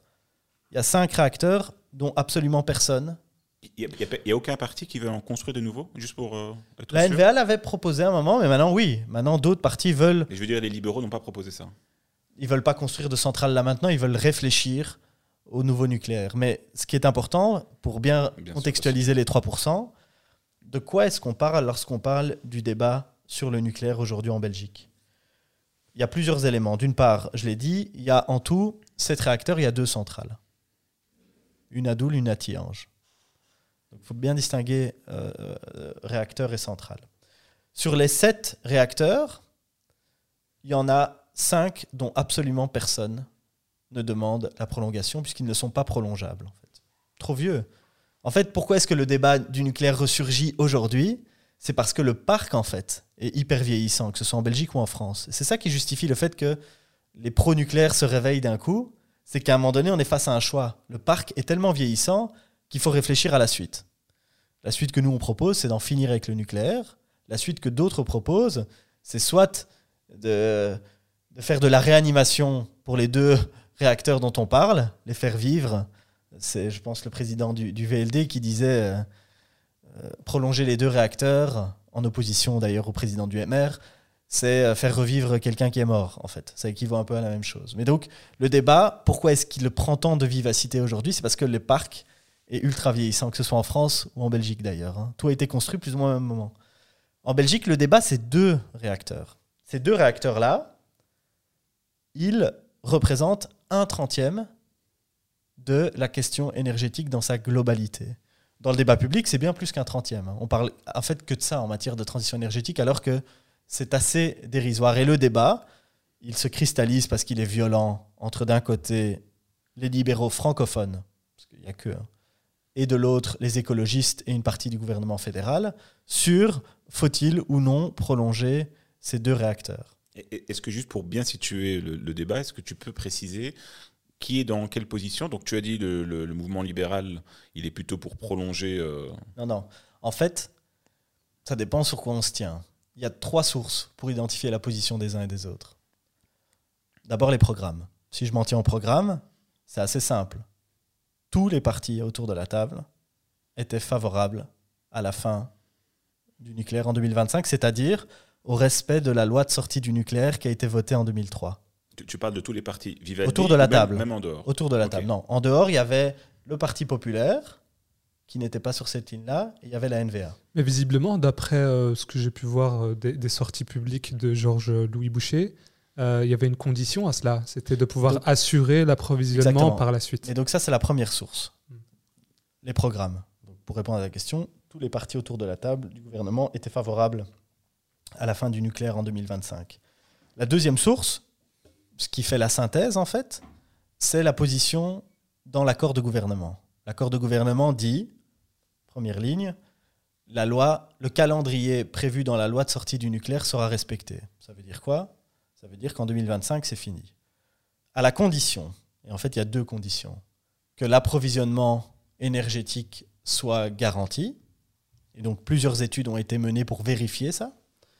Deuxième condition, que l'impact sur la facture énergétique ne soit pas substantiellement augmenté. On le sait aujourd'hui, elle sera augmentée de 3 à 17 euros par ménage sur toute l'année. C'est-à-dire que c'est assez dérisoire.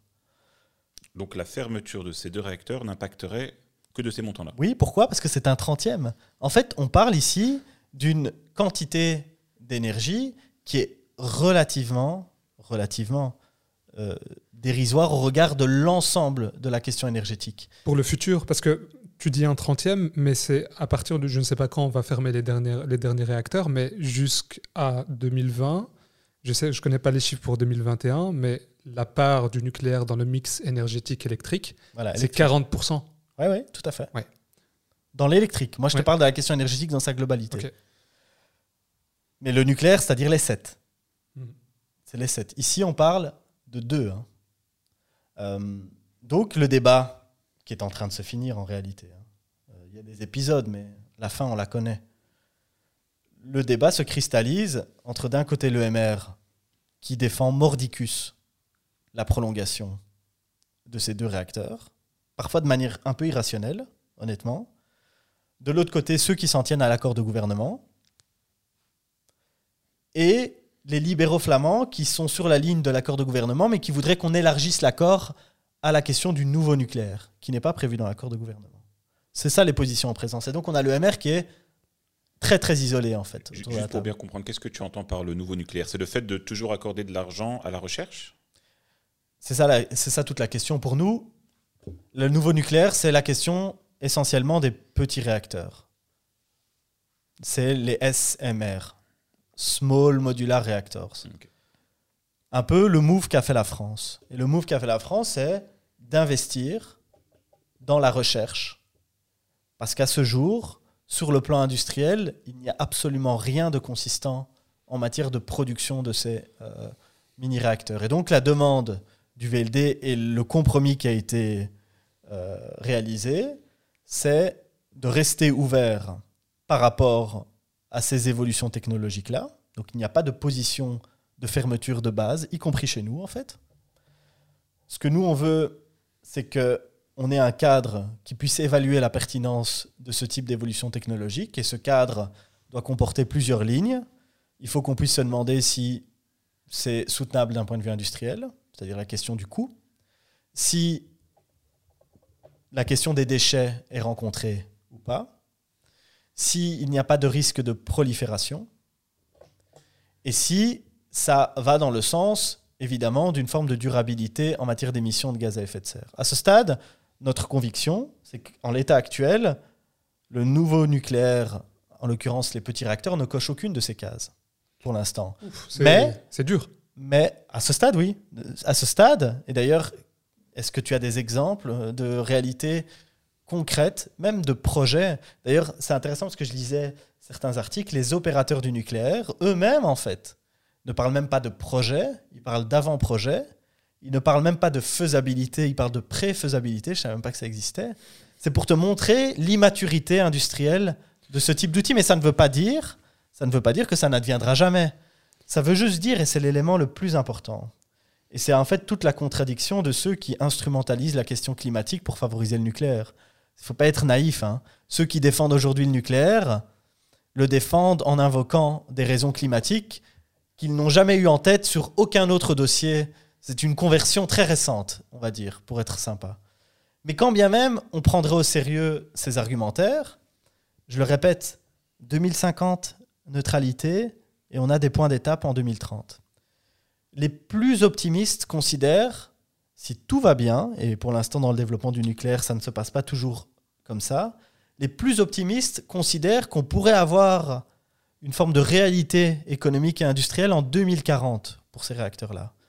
J'oublie toutes les autres questions qui se posent, hein, notamment la question de la localisation, qui est en fait politiquement la plus insoluble. Qui voudra accueillir ces Juste mini-réacteurs peut-être petite parenthèse. mais non, juste, je, je finis. le- Ouais. En aucun cas, considérant le décalage de ligne du temps, premier, premier projet concret, dans le meilleur des cas en 2040, Moi, j'ai pour le 2030. nouveau nucléaire. J'ai 2030. Mais où ça? Bah, justement, aux États-Unis, de ce que j'ai cru comprendre, hein, après, après, des informations que j'ai pu récolter, tu as le, le projet, euh, pas le projet, la, la- la boîte lancée par, euh, par Bill Gates qui s'appelle Terra quelque chose. Je pense que c'est Terraform ou Terra Power. euh, qui, qui travaille justement sur le développement de, de ces fameux SMR, hein, de, de ces petits réacteurs modulaires. Euh, et visiblement, ils, espèrent, dans l'état du Wyoming, il me semble, euh, lancer le projet et il verra le jour d'ici 2030. Mais en fait, si tu regardes, ce que j'ai fait un peu l'exercice avant de venir, tous les projets de nouveau nucléaire, ils ont tous explosé à la fois leur ligne du temps et leur budget de base. Les EPR, c'est l'exemple typique. EPR de Flamanville, il était promis, je pense, en- d'abord en 2008 et puis en 2012. Il est toujours pas là. Tu peux préciser c'est quoi un EPR Un EPR, c'est une autre forme de technologie nucléaire. Donc il y a les petits réacteurs, les EPR, en fait, c'est des méga réacteurs d'une certaine manière. Et les EPR ont été considérés pendant longtemps comme l'avenir du nucléaire. Et d'ailleurs, beaucoup de pays investissent dans ça. Mais euh, en France, il y a deux opérateurs en fait du nucléaire. Il y a Areva et il y a EDF. Areva a fait faillite. A fait faillite du fait des surcoûts massifs liés au développement de l'EPR. Donc, on partait sur 3 milliards et demi, ils sont déjà à 12 ou 13 milliards. Donc, on est face à des projets qui aujourd'hui, je ne dis pas qu'il n'y a pas de développement, je ne dis pas qu'il n'y a rien qui se passe et qu'il n'y a pas de recherche et qu'il qu'il n'y a pas d'argent qui va là. Je dis juste que leur réalité industrielle, c'est-à-dire ne serait-ce que leur faisabilité économique, aujourd'hui n'est prouvée nulle part en fait. Mais peut-être le sera-t-elle. Je pense pas qu'elle le sera en 2030 et en fait, je ne pense même pas qu'elle le sera en 2040, mais à la limite, j'ai pas d'expertise pour pouvoir le dire de manière affirmative. Aujourd'hui, Mais c'est un peu comme euh, c'est c'est un peu comme Elon Musk qui disait que euh, euh, il allait envoyer des gens à la station sur la station spatiale. Personne n'y croyait. Après 10 ans, c'est fait. Bill Gates dit dans, à- Ouais. en 2030, ben, on aura des SMR. Nous, on est là, on est un peu frileux, on ne veut pas quand avancer, on dit on n'est pas sûr. nanana, t'as un mais décideur Entre-temps, ça se fait. quand tu as un décideur public, tu fonctionnes pas comme ça. Tu as des ressources, l'argent des gens. Ces ressources sont limitées. Tu fonctionnes pas avec si peu d'éléments. Surtout quand tu as des alternatives qui te permettent d'atteindre les mêmes résultats. Sauf à considérer, et je pense que beaucoup vivent là-dedans, que l'État doit financer toutes les, toutes les féeries technophiles des uns et des autres. Moi, c'est pas le rôle de l'État. Il y a d'autres urgences que de financer les rêveries des uns et des autres. Peut-être que ces rêveries n'en seront plus dans 10 ou 15 ans, mais que le privé se charge de ça. Moi, je ne veux pas interdire au privé d'investir euh, quoi que ce soit dans la recherche et le développement. Mais aujourd'hui, l'État, les gouvernements, avec les ressources qu'ils ont, avec les urgences climatiques qui sont les nôtres et qui ne collent absolument pas aux lignes du temps du développement du nouveau nucléaire, doivent investir dans autre chose. Et cette autre chose, c'est le renouvelable, y compris les nouvelles technologies en matière de renouvelable. Y compris les nouvelles technologies en matière de renouvelable. Par exemple, je suis étonné qu'on ne parle jamais du développement de l'éolien offshore en Belgique, alors que la Belgique est dans le top des pays dans le monde à développer l'éolien offshore. Aujourd'hui, l'éolien offshore, c'est euh, l'électricité pour 2 millions de foyers en Belgique. En 2030, l'éolien offshore va produire l'électricité dont ont besoin tous les ménages de Belgique. Et en 2030, l'éolien offshore va produire plus que les 7 réacteurs. Pas les deux, hein, les 7. Dans C'est là- J'ai pas entendu. Comment? Tu as dit dans combien de En temps? 2030. Donc aujourd'hui, grosso modo, c'est euh, deux- 2,2 gigawatts. C'est Ça- 15% du, du mix énergétique Voilà. électrique. Donc, et ça va 15 être 25 Ouais. en 2030. Et ça veut dire que on passe à 5,5, ce qui est énorme en fait comme évolution. Et ça, ça représente plus que l'ensemble des sept réacteurs nucléaires. Et je trouve dingue qu'on soit encore dans des débats un peu, un peu dérisoires, alors que on sait exactement la direction à prendre et on sait que le rôle des politiques, pour moi, le rôle des politiques, c'est pas de choisir telle ou telle technologie en fait. Le rôle des politiques, c'est de créer les conditions d'un environnement d'investissement qui soit clair, clair et stable. Et la clarté et la stabilité que nous demandons, c'est de dire arrêtons avec le nucléaire. Le vieux nucléaire, c'est fini de toute façon, et le nouveau nucléaire, c'est pas pour tout de suite. Pas de souci à faire de la recherche, mais arrêtons de nous obséder avec ça et prenons aujourd'hui l'attitude que nous devons prendre, et c'est d'aller vers le 100% renouvelable en utilisant ces technologies-là qui ont un coût bien moindre que le nucléaire déjà aujourd'hui. Mais admettons, admettons, d'accord, que le nouveau nucléaire, c'est pas pour aujourd'hui. Euh, mais aujourd'hui, encore une fois, le nucléaire dans le mix énergétique électrique, c'est 40% de l'é- de de l'électricité consommée en Belgique. Ensuite, on a 35% euh, issus du gaz. Mais donc n'oublie pas, hein, Ouais. 7 réacteurs, Ouais. on a 5, ils sont déjà out. On sait qu'ils sont out. Mhm. Donc, à un moment donné, il faut partir de la réalité. Qu'est-ce que tu fais? T'en as deux qui sont prolongeables, et encore qui sont prolongeables à des coûts. hein. Et d'ailleurs, je ne sais même pas comment on le ferait, puisque l'opérateur lui-même ne veut pas prolonger. Ça, c'est la grande différence, le grand développement de la situation par rapport à il y a quelques semaines. Engie dit, le nucléaire, ça ne nous intéresse plus en Belgique. Est-ce que ça ne les intéresse pas par hasard parce qu'il y a une incertitude? Je sais pas. hein. Non, ça- parce qu'ils préfèrent investir, un, dans le renouvelable, et deux, dans les énergies de transition, en l'occurrence le gaz, évidemment. Mais c'était pas plus rentable pour eux l'énergie nucléaire? Non, mais parce que c'est trop incertain. Et aujourd'hui, vraiment, le, le coût d'investissement dans le nucléaire est bien plus important et bien moins rentable que celui dans les énergies renouvelables. Donc Engie, ces dernières années, a changé de stratégie, ce qui est quand même assez dingue d'un point de vue historique pour nous. C'était nos gros adversaires. hein. Historiquement, les temps, on n'était pas toujours alignés avec Electrabel hein, par le passé. Mais eux ont fait un move où ils investissent dans le renouvelable et ils ne croient plus au nucléaire en Belgique. Voilà. Et donc aujourd'hui, on a un vraiment un débat qui est un peu surréaliste où on a un débat qui se prolonge sur la question de faut-il prolonger ou pas les deux réacteurs qui restent. Ce débat va s'éteindre d'ici le mois de mars, à mon avis, puisqu'au mois de mars, les choses vont être tranchées. On a un débat dans lequel, contre vents et marées, un parti défend quelque chose que l'opérateur lui-même considère comme impossible. Moi, qu'on se comprenne Donc, bien. qui va le je- faire Je ne suis pas un grand défenseur, défenseur du nucléaire. J'essaie juste de comprendre la position d'écolo et, et la limite du raisonnement. C'est que moi, je, je suis complètement d'accord. Sortons du nucléaire, d'accord? Ce qui me dérange, c'est la hâte vers la sortie du nucléaire. Parce que, comme je le disais, euh, encore une fois, 40% d'énergie électrique, c'est du nucléaire. Euh, on, a, on a déjà 35% issus du gaz, donc on, on- on produit énormément de CO2 à travers la combustion de ce gaz. Euh, on dit, donc déjà aujourd'hui, dans la situation actuelle, on a déjà une flambée des prix euh, de, de nos factures d'électricité. Mais donc ça n'a cause- rien à voir avec le nucléaire ou la sortie nucléaire, heureusement d'ailleurs. Mais, ça- mais justement, ça, tu peux le voir de cette manière-là, mais moi, la manière dont je le vois, c'est, OK, le nucléaire, c'est une source d'électricité sur laquelle on a le contrôle total, euh, et ça nous fait un espèce de coussin de sécurité. T'as pas de contrôle total. demain- Il n'y a pas d'uranium dans les campagnes belges, par exemple. Tu vois, tu n'as pas de contrôle. C'est pas une filière sur laquelle tu as un contrôle total. La- les seules énergies sur lesquelles tu as un contrôle total en termes d'indépendance, en termes de CO2, c'est les énergies renouvelables. Et la raison pour laquelle, la raison pour laquelle on a des prix qui sont si élevés, c'est parce qu'on n'a pas suffisamment investi dans les énergies qui nous auraient permis d'éviter ces prix-là. S'il n'y a pas de vent, il n'y a pas d'énergie renouvelable. Oui, mais évidemment, donc les énergies renouvelables sont intermittentes. Mhm. Mais l'intermittence varie. hein. L'offshore, c'est combien d'intermittences? L'offshore fonctionne 90% du temps. C'est-à-dire qu'il y a 10% du temps où il ne fonctionne pas. C'est vrai. Et il y a des mécanismes d'ajustement et de flexibilisation via les batteries, euh, via les connexions, etc. et le gaz. Et le gaz, du CO2. exactement. Et, Et, c'est ce que veut faire Écolo. Exact. et le, pourquoi est-ce qu'on en est là? Pourquoi est-ce qu'on en est là? Tu dis, là, il y a une hâte à la sortie du nucléaire. Moi, je trouve qu'il y a un retard immense. Il y a une loi qui a été adoptée en 2003. Il y a un réalisme à adopter Non, également. non, au contraire, le réalisme, le réalisme, c'est de faire des choix clairs. À limite, je peux entendre 2003, écolo sort des gouvernements.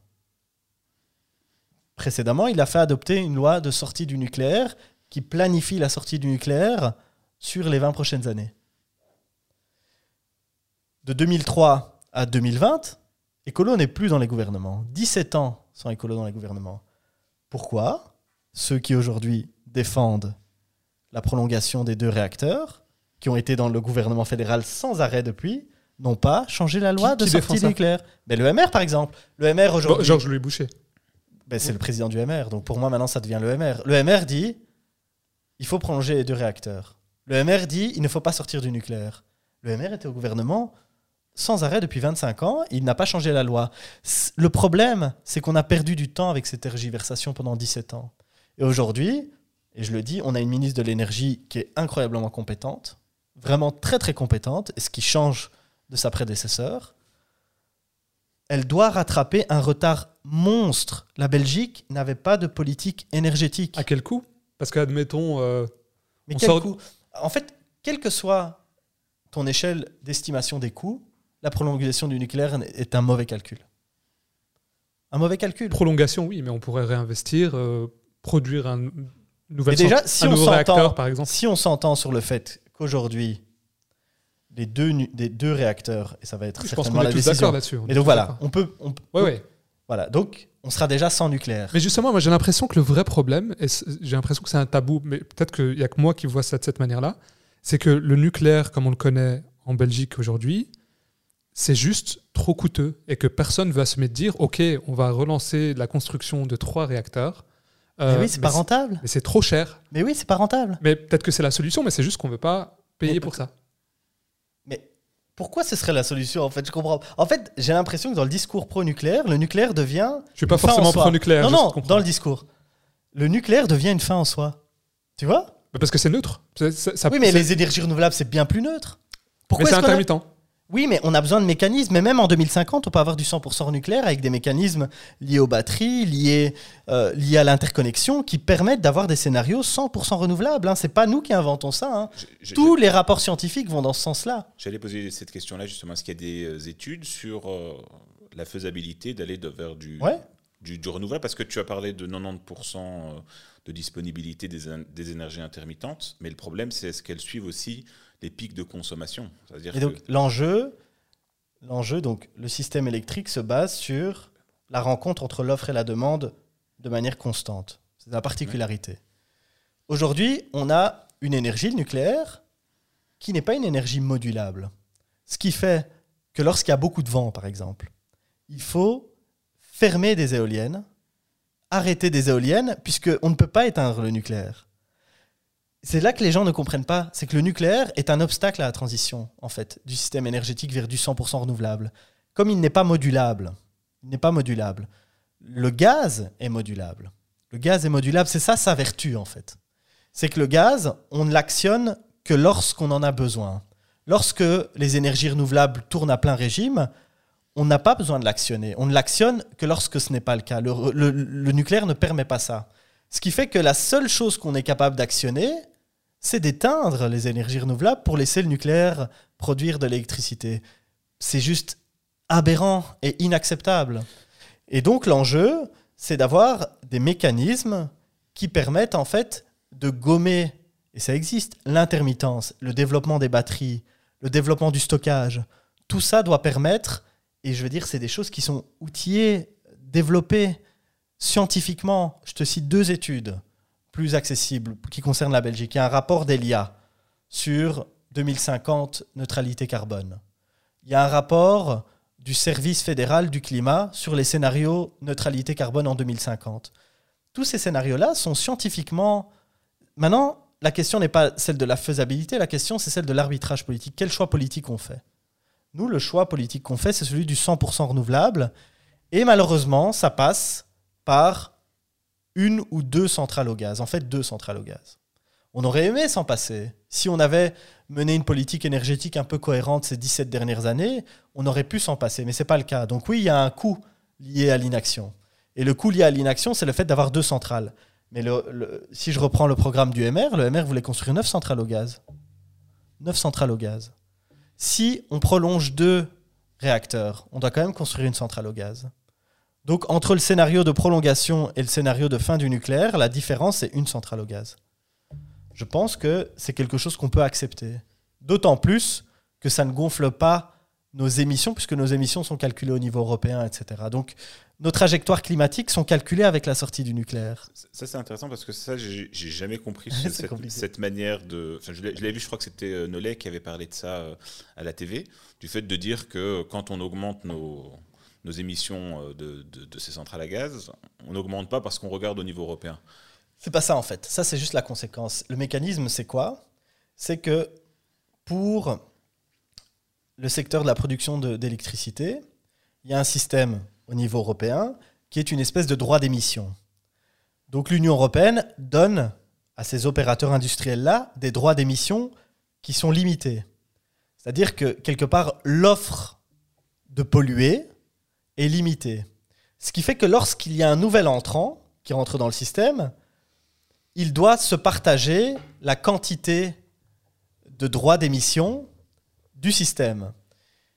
Et ces droits d'émission, c'est un prix carbone qui fait que les entreprises qui polluent le plus, par exemple les centrales au charbon, dès l'instant où le prix carbone augmente, elles deviennent peu rentables, voire plus rentables du tout. Et donc quand tu as des nouvelles centrales au gaz de dernière génération qui arrivent, elles permettent en fait d'évacuer les entreprises, par exemple dans le charbon, qui en fait deviendraient plus rentables, ne seraient plus rentables du fait de l'arrivée d'un nouvel opérateur qui a des processus plus modernes et plus propres. C'est ce qui fait qu'à un moment donné, en termes de calcul, le fait d'avoir, et on le rappelle, hein, on parle ici de deux centrales à gaz, qui elles-mêmes s'inscrivent dans des schémas de neutralité carbone. Ça veut dire quoi? Ça veut dire qu'en 2050, elles seront neutres sur le plan carbone. Elles seront neutres sur le plan carbone. Parce qu'il y a du gaz vert et du gaz naturel. Le gaz vert via euh, la question de l'hydrogène. Donc, le contrat qui est signé par ces entreprises, c'est OK, on fait du gaz, OK, ça va être émetteur de carbone, mais en 2050, ça ne le sera plus. Et hop, on rentre dans la trajectoire de Paris, en fait. Donc ça, c'est un élément important.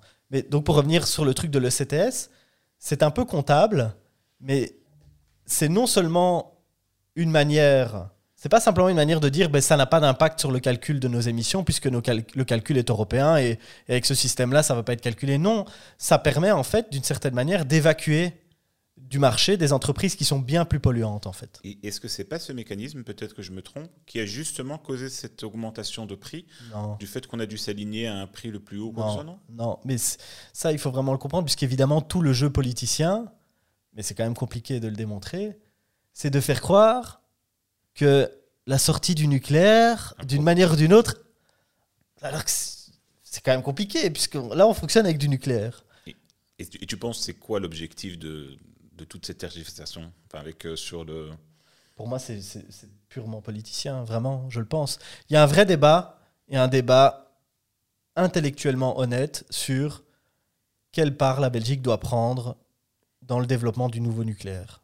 Moi, je trouve que c'est un débat hyper serein, hyper serein, hyper euh, légitime, et qui doit se faire de manière sereine. Le débat sur la prolongation des deux centrales, est complètement irrationnel. En fait. Mais c'est intéressant ce que tu dis, parce que ça veut dire que la position d'écolo là-dessus, c'est continuons la recherche sur le nucléaire, même si on veut en sortir. Pas que sur le nucléaire, en fait. C'est de dire, les nouvelles technologies, les nouvelles technologies ont une plus-value à apporter en matière de transition énergétique vers du 100% renouvelable. Et pourquoi pas le nucléaire si, et seulement si, sécurité, déchets, faisabilité industrielle, coût. Voilà. Si on nous démontre que la question des déchets. Bah, sur papier, les SMR euh, vont dans cette direction-là. Je suis un peu étonné que tu me dises que ça coche aucune case. Parce que, par exemple, ne serait-ce que sur le plan du coût, euh, sur papier, ça devrait être beaucoup moins cher qu'une vraie centrale nucléaire ah oui, mais non, moi, je ne veux pas comparer ça. Il faut comparer les scénarios. Le coût d'investissement dans du nouveau nucléaire, aujourd'hui, il est bien supérieur au coût d'investissement dans du renouvelable. Et c'est d'ailleurs pas un hasard si en 2020, les nouveaux apports en termes de production, les nouveaux apports en termes de production, c'est, dans mes souvenirs, 2,5 euh, gigawatts d'énergie renouvelable et 0,4 d'énergie nucléaire. Ça veut dire que les investisseurs eux-mêmes ne se trompent pas. Ils n'investissent plus en fait dans le nucléaire. Ils n'investissent plus aujourd'hui dans le nucléaire. Peut-être qu'en 2040, ce sera différent.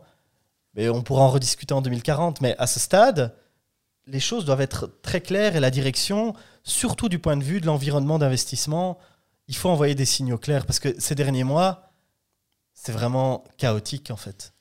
Justement, euh, on parlait de, la sortie de Georges-Louis Boucher et dans le soir, il avait dit La sagesse veut que la piste nucléaire soit maintenue. En fait, euh, c'est aussi la position des colos. Non, parce que lui, il veut prolonger les deux réacteurs.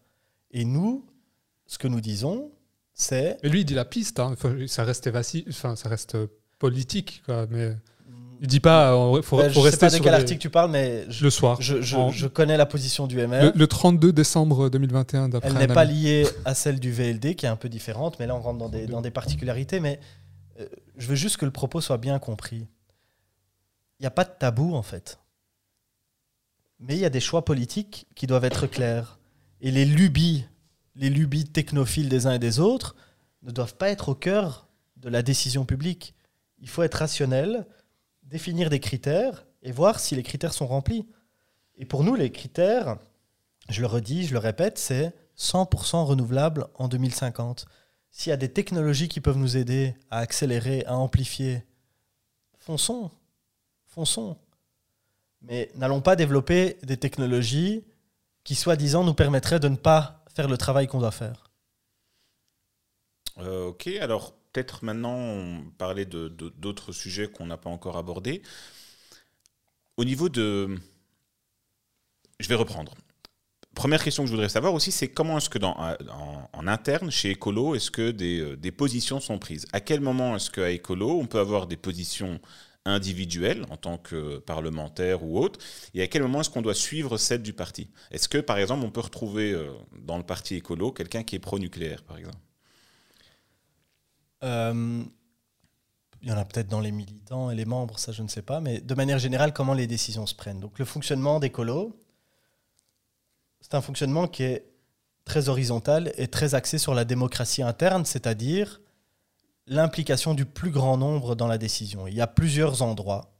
Il y a d'une part l'Assemblée générale. Chez Ecolo, c'est très important l'Assemblée générale. L'Assemblée générale, c'est notamment, donc c'est tous les membres qui le souhaitent, se rendent à l'Assemblée générale et procèdent à une série de décisions les plus importantes pour le parti. Changer les statuts, évidemment, mais aussi désigner la présidence du parti. Ça se fait par Assemblée générale. Euh, désigner la tête de liste euh, aux élections européennes, c'est par Assemblée générale.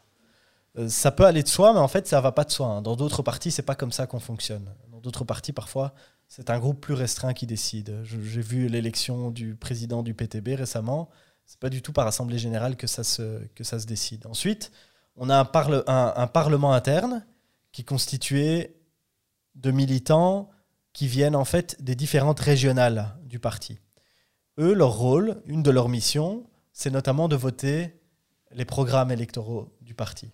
C'est pas à un moment donné Jean-Marc Nollet et Raja Mawan dans leur bureau qui écrivent le programme et puis qui disent voilà ça c'est le programme d'écolo. Non, ça doit passer par un, par un processus euh, d'adoption démocratique via le parlement interne du parti. Et puis chaque semaine il y a un bureau politique qui est un, un groupe essentiellement composé de mandataires qui vise à éclairer la direction politique du parti et euh, les coprésidents sur les lignes stratégiques et communicationnelles à tenir dans une échéance d'une semaine. On ne peut pas réunir des assemblées générales tous les jours pour décider. On ne peut pas réunir le Parlement du parti tous les jours pour décider. Il faut un pilotage plus hebdomadaire et ça, c'est le bureau politique qui aide les coprésidents à faire ça. Donc, c'est un système assez horizontal euh, où les décisions sont délibérées et euh, permettent au plus grand nombre d'y être associés.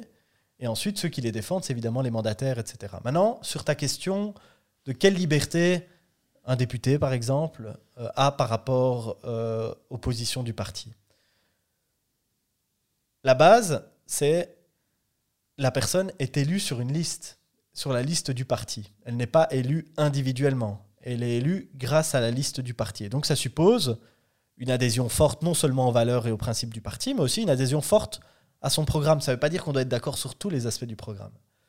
Et puis il y a une série de questions qu'on considère être ou relevant de la liberté de conscience de la personne, sur des sujets éthiques par exemple. Euh, je sais pas, les questions d'avortement par exemple, les questions d'euthanasie. Il est considéré chez nous que sur ces questions-là, la liberté de vote doit être complète de la part des individus, puisque ça appelle trop, ça les appelle intimement à prendre des positions qui doivent être prise en conscience et pas simplement en discipline. Mais on n'est pas souvent confronté à des problèmes de discipline de parti parce que les discussions ont lieu en groupe. Ça, c'est très important. Un, chef de groupe ne décide pas tout seul de la ligne à tenir. Il réunit son groupe et ils délibèrent ensemble des positions qu'ils vont tenir sur, sur euh, tel ou tel sujet. Et ça, c'est la meilleure manière d'éviter des dissensions, puisque chacun peut donner son point de vue en amont du processus. C'est efficace, ça? De, voir pour chaque décision qu'on va prendre, de se rassembler. C'est important pour savoir. Attends, dès l'instant où quelqu'un doit voter une loi, c'est important d'en discuter avant. Et ça se fait à tous les niveaux. Hein. Moi, je suis conseiller communal, par exemple. Le conseil communal a lieu le, jeudi et puis il y a une première réunion le lundi. Euh, on se réunit avec mon groupe. Moi, je suis chef de groupe. Je réunis mon groupe et on aborde les questions qui sont prévues à l'ordre du jour. Et je dois vérifier, c'est mon rôle de chef de groupe, qu'on soit tous OK avec les votes qu'on va effectuer. Et si on n'est pas OK, je veux comprendre pourquoi est-ce qu'on n'est pas OK et voir comment est-ce qu'on pourrait être OK ensemble. Et si vraiment on n'y arrive pas, à ce moment-là, permettre l'un ou l'autre vote qui ne soit pas le même que celui du groupe. Mais moi, je suis quasiment jamais arrivé à cette situation-là. Pourquoi Pas parce que on pense tous la même chose par définition. C'est qu'à un moment donné, on mélange nos idées les uns avec les autres, en fait. Et qu'à la fin, on défend une position qui n'est peut-être pas la position de base que j'aurais défendue si je devais réagir tout seul, mais qui s'en retrouve renforcée par le fait qu'elle est aussi partagée par les autres, tu vois. Mm. Et quand tu crées ces espaces-là, oui, c'est certainement moins efficace que quelqu'un qui décide tout seul. Parce que ça fait une réunion en moins. hein. Euh, si, euh, si je pouvais décider tout seul, euh, on ne ferait pas cette réunion-là et j'enverrais un message en disant point A, point B, on vote pour et tout le reste, on vote contre. Enfin, tu vois, ça, c'est clair que de ce point de vue-là, c'est plus efficace. Mais en termes d'efficacité, d'adhésion, de collégialité, de cohésion, notre système est certainement le plus efficace. Est-ce que tu as des exemples euh, Parce que tu avais dit que quand euh, quelqu'un se, se met dans une liste, il faut qu'il adhère un minimum à- Ouais. à- au programme qui a été mis par cette liste ou quoi Est-ce que tu as des exemples où, euh, bah, par exemple, vous acceptez pas que la personne va à gauche, à droite? J'ai donné l'exemple du nucléaire. Est-ce que c'est le cas, par exemple? Est-ce que quelqu'un qui arrive chez Écolo a le droit d'être pro-nucléaire? Ce serait quand même un- vraiment inconsistant. Moi, je, on n'a jamais, moi, j'ai jamais été face à quelqu'un qui me dit je défends le nucléaire. Si- ça aurait si- pu dans l'absolu. Si demain, Mourad, il vient dans, dans votre parti, tu Non, mais tu- tu- en fait, ceux qui sont pro-nucléaire, je pense pas qu'ils qu'ils puissent trouver une forme de cohérence au sein des colos, vu les combats historiques des colos sur cette question-là. Maintenant, ils peuvent venir avec l'idée tout à fait légitime de faire évoluer la position du parti sur telle ou telle question. Parce qu'en fait, un parti, ce n'est pas un stock de positions figées dans l'absolu. Dans un, parti, c'est un, c'est un flux en fait de positionnement. C'est pas un stock de positionnement. Donc il s'agit pas de dire les positions du parti c'est celle-là et voilà. C'est des positions à un moment donné. Puis on, les évalue en fonction de l'évolution de la, de, de la société et aussi de la délibération. Si on, on estime que la délibération est tellement importante au sein des colos, c'est certainement pour pouvoir s'ajuster au fur et à mesure de nos positionnements. Évidemment, les fondamentaux, eux, ils sont constitutifs de ce qu'est écolo. Donc ça va être très dur de venir chez Écolo en disant je veux du nucléaire, je veux des centrales à charbon, euh, euh, je pense qu'il y a vraiment trop d'étrangers dans ce pays et euh, la crise climatique c'est un truc inventé par les Chinois, ça n'existe pas. Ça, et, c'est- et- et vous, avez jamais ça? Peut-être que je sais pas moi, quelqu'un dont qui viendrait d'un autre parti pour essayer de vous, être- vous déstabiliser en interne. Là, c'est un peu caricatural les positions à l'extrême, mais ça arrive jamais? Cette, Non, on a- cet entrisme qui peut y avoir peut-être dans certains partis, je sais pas. non, moi j'ai pas été, j'ai pas été confronté à ça. Non. Après, on peut être contre le nucléaire, comme tu le disais, et rester ouvert sur la question et le développement des nouvelles technologies.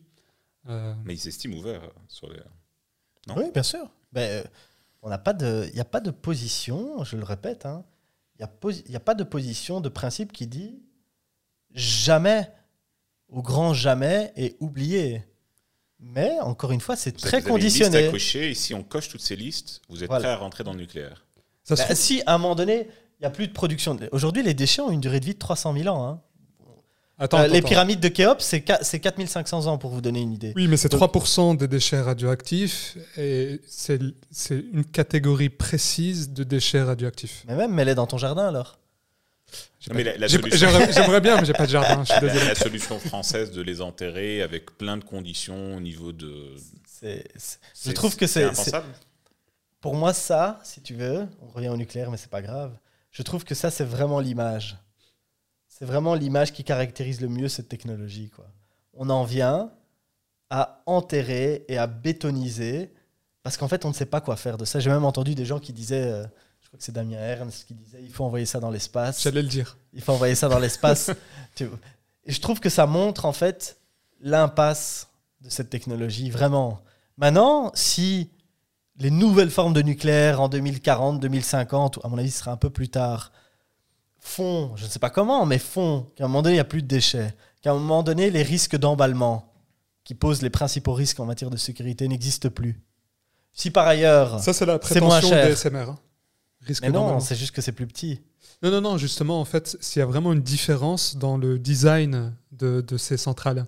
En fait, on par- on- dans, dans ces nouvelles centrales nucléaires euh, de, de plus petite taille, euh, en fait, c'est intrinsèquement safe. C'est-à-dire qu'il n'y a, y a, pas besoin de processus externe pour euh, pallier un problème technique, par exemple. C'est-à-dire qu'avec les lois de la physique, ben, le, le système reste stable. Voilà, en gros. C'est pas ce que j'ai lu, mais je suis pas un technicien. Raison pour laquelle ils sont enterrés dans le sol, ces nouveaux SMR, ces, petits, euh, ces petites centrles. moi, ma compréhension, c'est qu'il y a deux types. J'ai un peu de temps, hein, je peux devenir conseiller personnel euh, il y a deux directeur politique. Il y a, deux types de, de, technologies, grosso modo. Il y a la fission et la fusion. La fusion, elle, permet d'éviter les effets d'emballement. Mais le problème de la fusion, c'est que on n'est même pas en 2040 là, on est, euh, on est beaucoup plus loin. Euh, mais que les petits réacteurs, en plus de poser le même type, mais dans, une échelle moindre, le même type de problème que les réacteurs classiques, c'est-à-dire de déchets et, de risques, en plus produisent moins d'électricité, ce qui les rend encore moins rentables. Puisqu'en fait, c'est des mini-réacteurs, ils produisent encore moins, d'électricité. Et puis reste encore une fois la question, mais je sais que ceux qui ne sont pas nécessairement euh, engagés en politique euh, ont du mal à mesurer ça. Mais où est-ce que tu vas les localiser? Je pense que ceux qui pensent... Dans les communes libérales voilà, bah oui. Mais tu vas voir, ça, ça, va rigoler. Hein, c'est un peu comme les voitures de société à l'inverse. Tu vas voir que même les plus grands pro-nucléaires ne voudront pas que dans leur commune il y ait des, mini-centrales. Et, on a parlé, euh, on a parlé de, du système de prise de décision au sein des colos. on était assis. Euh, mais de manière plus générale, c'est quoi ton point de vue sur le, la situation actuelle de la démocratie? Et c'est quoi le point de vue des colos de manière générale? Parce que je me pose une question un peu philosophique parfois, c'est que je me dis, dans le passé, euh, le, disons que la démocratie, ça a toujours été une utopie. C'est-à-dire que le peuple entier n'a jamais eu la, possibilité, même technique, de donner réellement son point de vue. Aujourd'hui, c'est plus une utopie. C'est-à-dire que si on crée un, espèce de, programme qui nous permettait chacun de voter sur son smartphone sur toutes les lois, toutes les décisions qui étaient prises, bah, aujourd'hui, techniquement, c'est possible. C'est quoi ton point de vue là-dessus?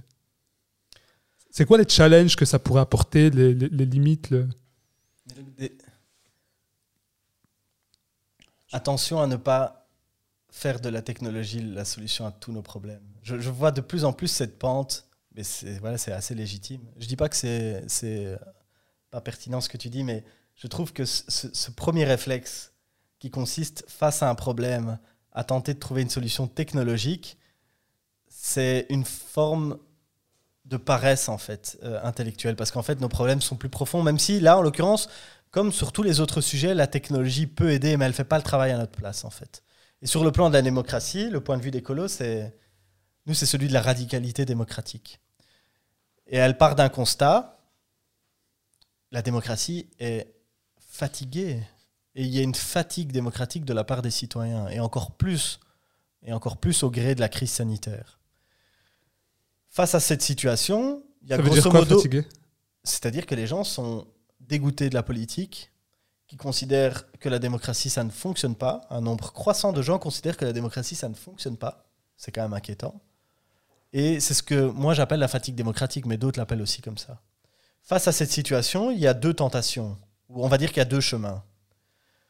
Euh, il y a un chemin et une tentation. La tentation populiste, qui est celle de dire la démocratie ne fonctionne pas, arrêtons de blablater dans les parlements, euh, pouvoir personnel, un homme fort, souvent c'est un homme fort, euh, qui incarne la nation et qui montre la voie et qu'on suit, en fait. C'est-à-dire concentration du pouvoir. Et puis il y a le chemin démocratique qui est de dire, en fait, le problème, c'est pas qu'il y a trop de démocratie, c'est qu'il n'y en a pas assez, en fait. Et qu'elle est en situation de grande fragilité et qu'il faut la renforcer et la radicaliser. Et la radicaliser sur tous ses aspects, en fait. il y a trois aspects à la démocratie il y a la démocratie représentative et la manière dont on la fait vivre, c'est les élections. Mais c'est insuffisant. Une démocratie moderne et substantielle ne peut pas se satisfaire d'un rendez-vous électoral tous les 4, tous les 5 ou tous les 6 ans. Ce n'est pas une démocratie suffisante, en fait. Il faut qu'on puisse imaginer des formes de participation électorale beaucoup plus fréquentes. Et le modèle référendaire est un modèle intéressant, en fait, le référendum. Même si le référendum a des grosses limites. C'est qu'il, euh, d'une part, il binarise les questions, puisqu'il faut dire oui ou non. Et souvent, en fait, oui ou non, c'est insuffisant. Il y a souvent des positions qu'on voudrait exprimer qui sont un peu plus nuancées que celles-là. Et par ailleurs, c'est souvent des questions qui sont instrumentalisées à des fins un peu conjoncturelles. Quoi. Donc on va voter, mais en fait on vote pour autre chose que la question qui nous est posée. C'est ce qu'on remarque souvent dans les travaux euh, de, de sciences politiques. Donc le référendum, c'est intéressant parce que en fait, sur une question ou sur une problématique, on demande aux gens leur avis, et ces gens-là sont quand même potentiellement très nombreux. Peu importe si ça se fait de manière électronique ou j'ai une petite réticence avec l'électronique, je t'expliquerai pourquoi, je t'expliquerai pourquoi après. Mais il faut plus de rendez-vous où les gens donnent leur avis et il faut que cet avis soit entendu. Et donc il y a deux modèles, le référendum et la consultation populaire. Le référendum, pour des raisons historiques en Belgique, c'est très compliqué, même sur le plan constitutionnel, d'avoir un référendum au niveau belge, parce qu'il y a des antécédents historiques, la question royale, etc., qui font qu'une grande partie des constitutionnalistes considèrent que ce n'est pas légal. C'est un, un débat. Et je pense qu'il faut aller vers d'autres formes référendaires un peu améliorées. Et l'une des formes, et, c'est mon, c'est euh, Jean-Marc Nollet qui m'en parlait, qui avait lu ça chez David Van Rebroek, c'est la question du préférendum. C'est-à-dire, c'est l'idée qu'à un moment donné, les gens s'expriment sur une problématique, mais ont des options très différentes. Si je prends l'exemple du Brexit, la question était voulez-vous continuer à appartenir à l'Union européenne? Oui ou non? On aurait pu imaginer qu'il y ait sept choix, en fait, entre le oui et le non.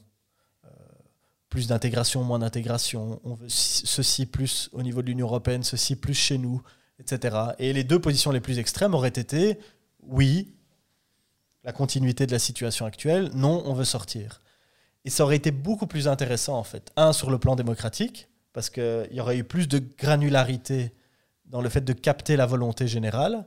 Et en plus, ça aurait été plus intéressant pour les décideurs, puisqu'ils auraient eu une palette, en fait, qui leur, aurait permis, d'avancer dans des directions plus nuancées et plus légitimes, en fait. Et j'aime bien cette idée du préférendum, et on pourrait imaginer vraiment plein de choses très intéressantes autour de ça. Donc ça, c'est pour le premier aspect, démocratie représentative. Il faut plus qu'un rendez-vous tous les 4, 5, 6 ans. Ensuite, il y a la démocratie consultative. Il faut que les gens puissent être consultés de manière beaucoup plus régulière. Et ça peut se faire, notamment, moi j'aime assez bien les panels tirés au sort, où on tire au sort des gens dans la population, on les initie aux questions sur lesquelles ils doivent se positionner, et ils délibèrent avec les députés autour de ces questions. Et ils délibèrent avec, par exemple, un rapport à la fin qui est soumis aux parlementaires, puisqu'à la fin, ce sont les parlementaires qui, par l'élection, sont détenteurs de la légitimité de décider. Sauf qu'ici, les parlementaires s'approprient le travail fait par les citoyens tirés au sort et s'expriment pour écarter une proposition ou pour y adhérer. Ils doivent simplement motiver le fait d'écarter ou d'adhérer à une position. Donc ça, c'est intéressant. Sur le plan symbolique, ça permet de créer beaucoup plus de, porosité entre les citoyens et le monde politique professionnel. En fait, c'est aussi ça l'un des gros problèmes. Mais c'est évidemment limité. C'est limité parce que on parle en fait d'un nombre assez restreint de personnes à chaque fois, même si on les multiplie. Contrairement à l'élection ou au référendum, où fatalement tu appelles un plus grand nombre, un plus grand nombre de personnes.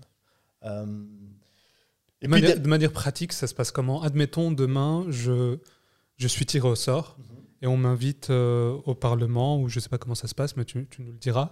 Et on me demande de me positionner sur la question de, euh, je sais pas, j'invente hein, la, la modification euh, de, du génome humain, euh, je ne sais même pas si c'est la bonne terminologie, mais en gros, euh, utiliser euh, la, la science pour pouvoir transformer un peu l'être humain, qui est un peu une question très, très disons, compliquée. Et Vasse aussi. est vaste. Et donc, je suis invité au Parlement. Je fais face à des experts pendant un week-end, un- une, une journée, quelques heures. Je leur C'est un pose week-end? un week-end. Ok. Je leur pose des questions sur un sujet auquel je ne touche rien. Euh, J'ai raté toutes, toutes mes interros en biologie. Mhm. Euh, J'ai fait euh, zéro de moyenne en maths. Euh, je, comprends rien à, à- à- à tout ce schmilblick. Et on me demande de me positionner par rapport à ça. Et peut-être que euh, 70%, 80% du panel qui sera tiré au sort dans la population sera dans la même cas que moi. Est-ce que c'est pas, est-ce que c'est pas un peu, disons, superficiel?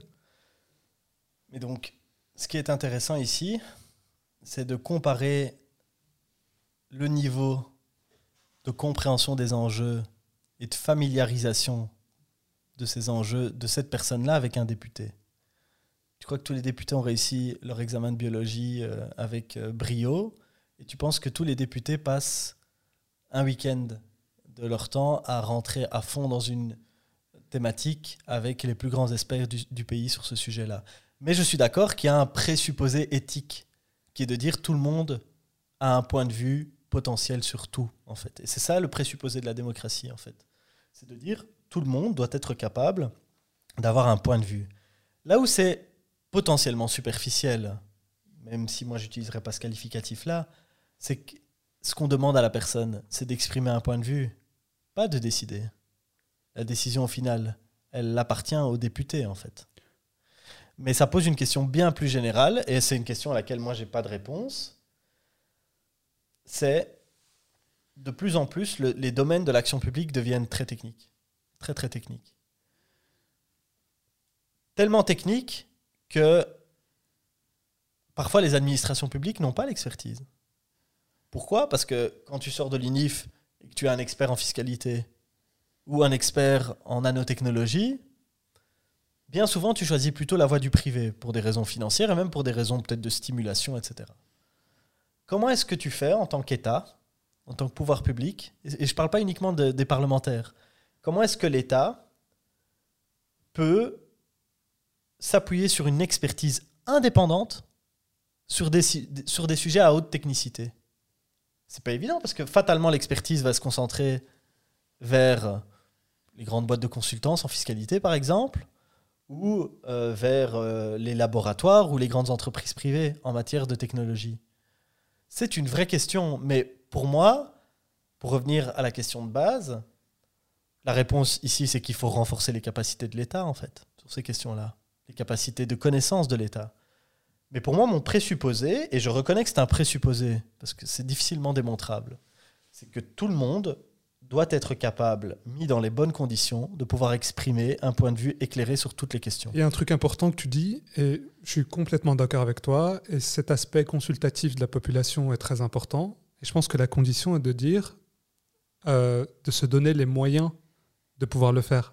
C'est-à-dire que moi, je pense que appeler quelqu'un qui est tiré au sort et lui parler d'un- thème qui l'échappe totalement pendant deux jours, c'est un peu limite. C'est pas comme ça que ça se passe. hein. Donc dans les Moi, je faits, verrais comment ça ça, se passe, Ouais. comme- très pratiquement. Mhm. Par exemple, nous, on a mis en place ce, ce processus-là au Parlement bruxellois. C'est une première mondiale, en fait. D'ailleurs, euh, la présidente de l'Assemblée, qui est une écolo, Magali Plovier, est invitée dans toutes les instances internationales pour, pour, euh, pour présenter l'expérience bruxelloise. C'était une première mondiale. Comment ça se passe? D'abord, un sujet est défini. Ensuite, des invitations sont envoyées à un nombre très élevé de Bruxellois. Mhm. Euh, je, sais plus, je pense que c'est 100 000, mais peut-être que je me trompe. C'est peut-être beaucoup 100 000. Non, non, c'est pas 100 000, certainement moins. 10 000 peut-être 10 000. Et la personne reçoit en fait une invitation, pas directement au panel, hein, il n'y a pas 10 000 personnes, mais à marquer de l'intérêt ou non. Elle a son sujet, elle a les conditions dans lesquelles le travail va se faire, tel tel jour. Elle a aussi euh, son défraiement. Ça, c'est très important que le défraiement soit important. Parce que sinon, tu as des billets de sélection en faveur de ceux qui peuvent se permettre, en fait, de passer deux week-ends à discuter de choses parce que ça les intéresse. Donc, il y a, il y a- pour l'anecdote, mon frère a reçu, parce que nous, on a voulu que ce soit jusqu'à 16 ans, euh, mon frère a reçu une invitation. Il était très content. Il dit Quoi, je vais gagner de l'argent en discutant Euh, C'était sur la- sur l'implication des citoyens dans les gestions de crise. Mais donc, à un moment donné, les gens marquent de l'intérêt. Parce qu'évidemment, tu peux pas forcer les gens à venir discuter d'un sujet qui ne les intéresse pas.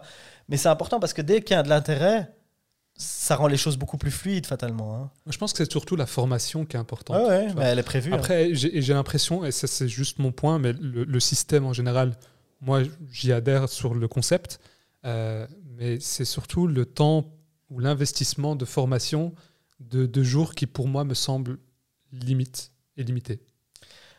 Oui, mais certains disent que c'est l'inverse, que en fait c'est trop, euh, que en fait on demande trop aux gens. Mais il y a des évaluations. hein. À, chaque, à chaque fin de processus, il y a une évaluation qui est organisée et les gens disent ce qu'ils en ont pensé. C'est vraiment très intéressant. Il y a même des vidéos là-dessus. Moi, je trouve que c'est ça dit quelque chose de vachement positif sur l'intérêt d'un grand nombre de gens très différents par rapport à la chose publique. On se dit les gens sont dégoûtés de la politique, mais en fait, ils sont dégoûtés d'une certaine manière de faire de la politique. Ils ne sont pas dégoûtés de la chose publique, du débat public. Ils aiment donner leur point de vue sur les choses, ils aiment apprendre, ils aiment entendre des points de vue opposés aux leurs et en débattre, etc. Et ça, ça montre qu'il y a quand même un vivier, en fait. Un vivier de vitalité démocratique. Et le job maintenant des politiques et des progressistes, c'est d'aller capter ce, vivier-là et de, l'infuser dans le système. On va aller tout doucement vers les dernières questions de clôture du podcast. J'ai juste une dernière question sur ce sujet-là, parce que tu as dit en fait que la confiance baisse euh, du citoyen peut-être avec la politique. Juste avant de quitter ce sujet-là, est-ce que ça n'a pas toujours été le cas? Est-ce que historiquement, la population a toujours eu ce sentiment de défiance envers ses gouvernants? Moi, je pense que ça n'a pas toujours été le cas, ou du moins, j'ai pas de les conditions, et notamment le développement des technologies de l'information, le développement des réseaux sociaux, en fait, créer des nouveaux espaces publics, en fait.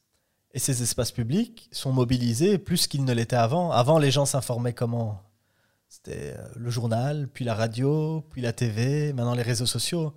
Évidemment, il y avait de la défiance vis-à-vis des élites, c'est presque naturel. Mais ici, je trouve qu'il y a quelque chose de beaucoup plus inquiétant sur le fait... En fait, il y a deux sentiments qui sont inquiétants dans une société. C'est quand on a le sentiment que nos enfants vivront moins bien que nous, et quand on pense que le système démocratique est inefficace et qu'il faudrait en changer vers quelque chose de plus autoritaire. Heureusement, ceux qui pensent ça restent encore minoritaires. Mais c'est des, points d'alerte pour moi. Super. Ben, en tout cas, ça nous donnera peut-être euh, des thématiques à aborder à une prochaine fois où tu viendras. Alors, les dernières questions qu'on veut poser, qu'on essaiera de poser à tous nos intervenants. La première question, c'est euh, si tu devais euh, avoir un rôle modèle, vivant ou mort, qui est-ce que ce serait et pourquoi? C'est difficile. C'est toujours difficile cette question. Pas parce qu'il n'y en a pas, parce qu'il y en a beaucoup. Euh, je vais donner une réponse un peu iconoclaste. Je vais dire, euh, je trouve que la figure, du pape est inspirante à plein d'égards, beaucoup moins sur d'autres, évidemment, sur les questions éthiques, de liberté individuelle, etc. C'est pas euh, c'est pas du tout mon truc. Mais sur des sujets importants comme la migration, comme l'écologie, comme la justice sociale, il a une parole que j'estime être une parole vraiment forte et claire sur ces enjeux-là et courageuse. Maintenant, ça ne veut pas dire que euh, l'Église catholique en tant qu'institution euh, euh, va très bien.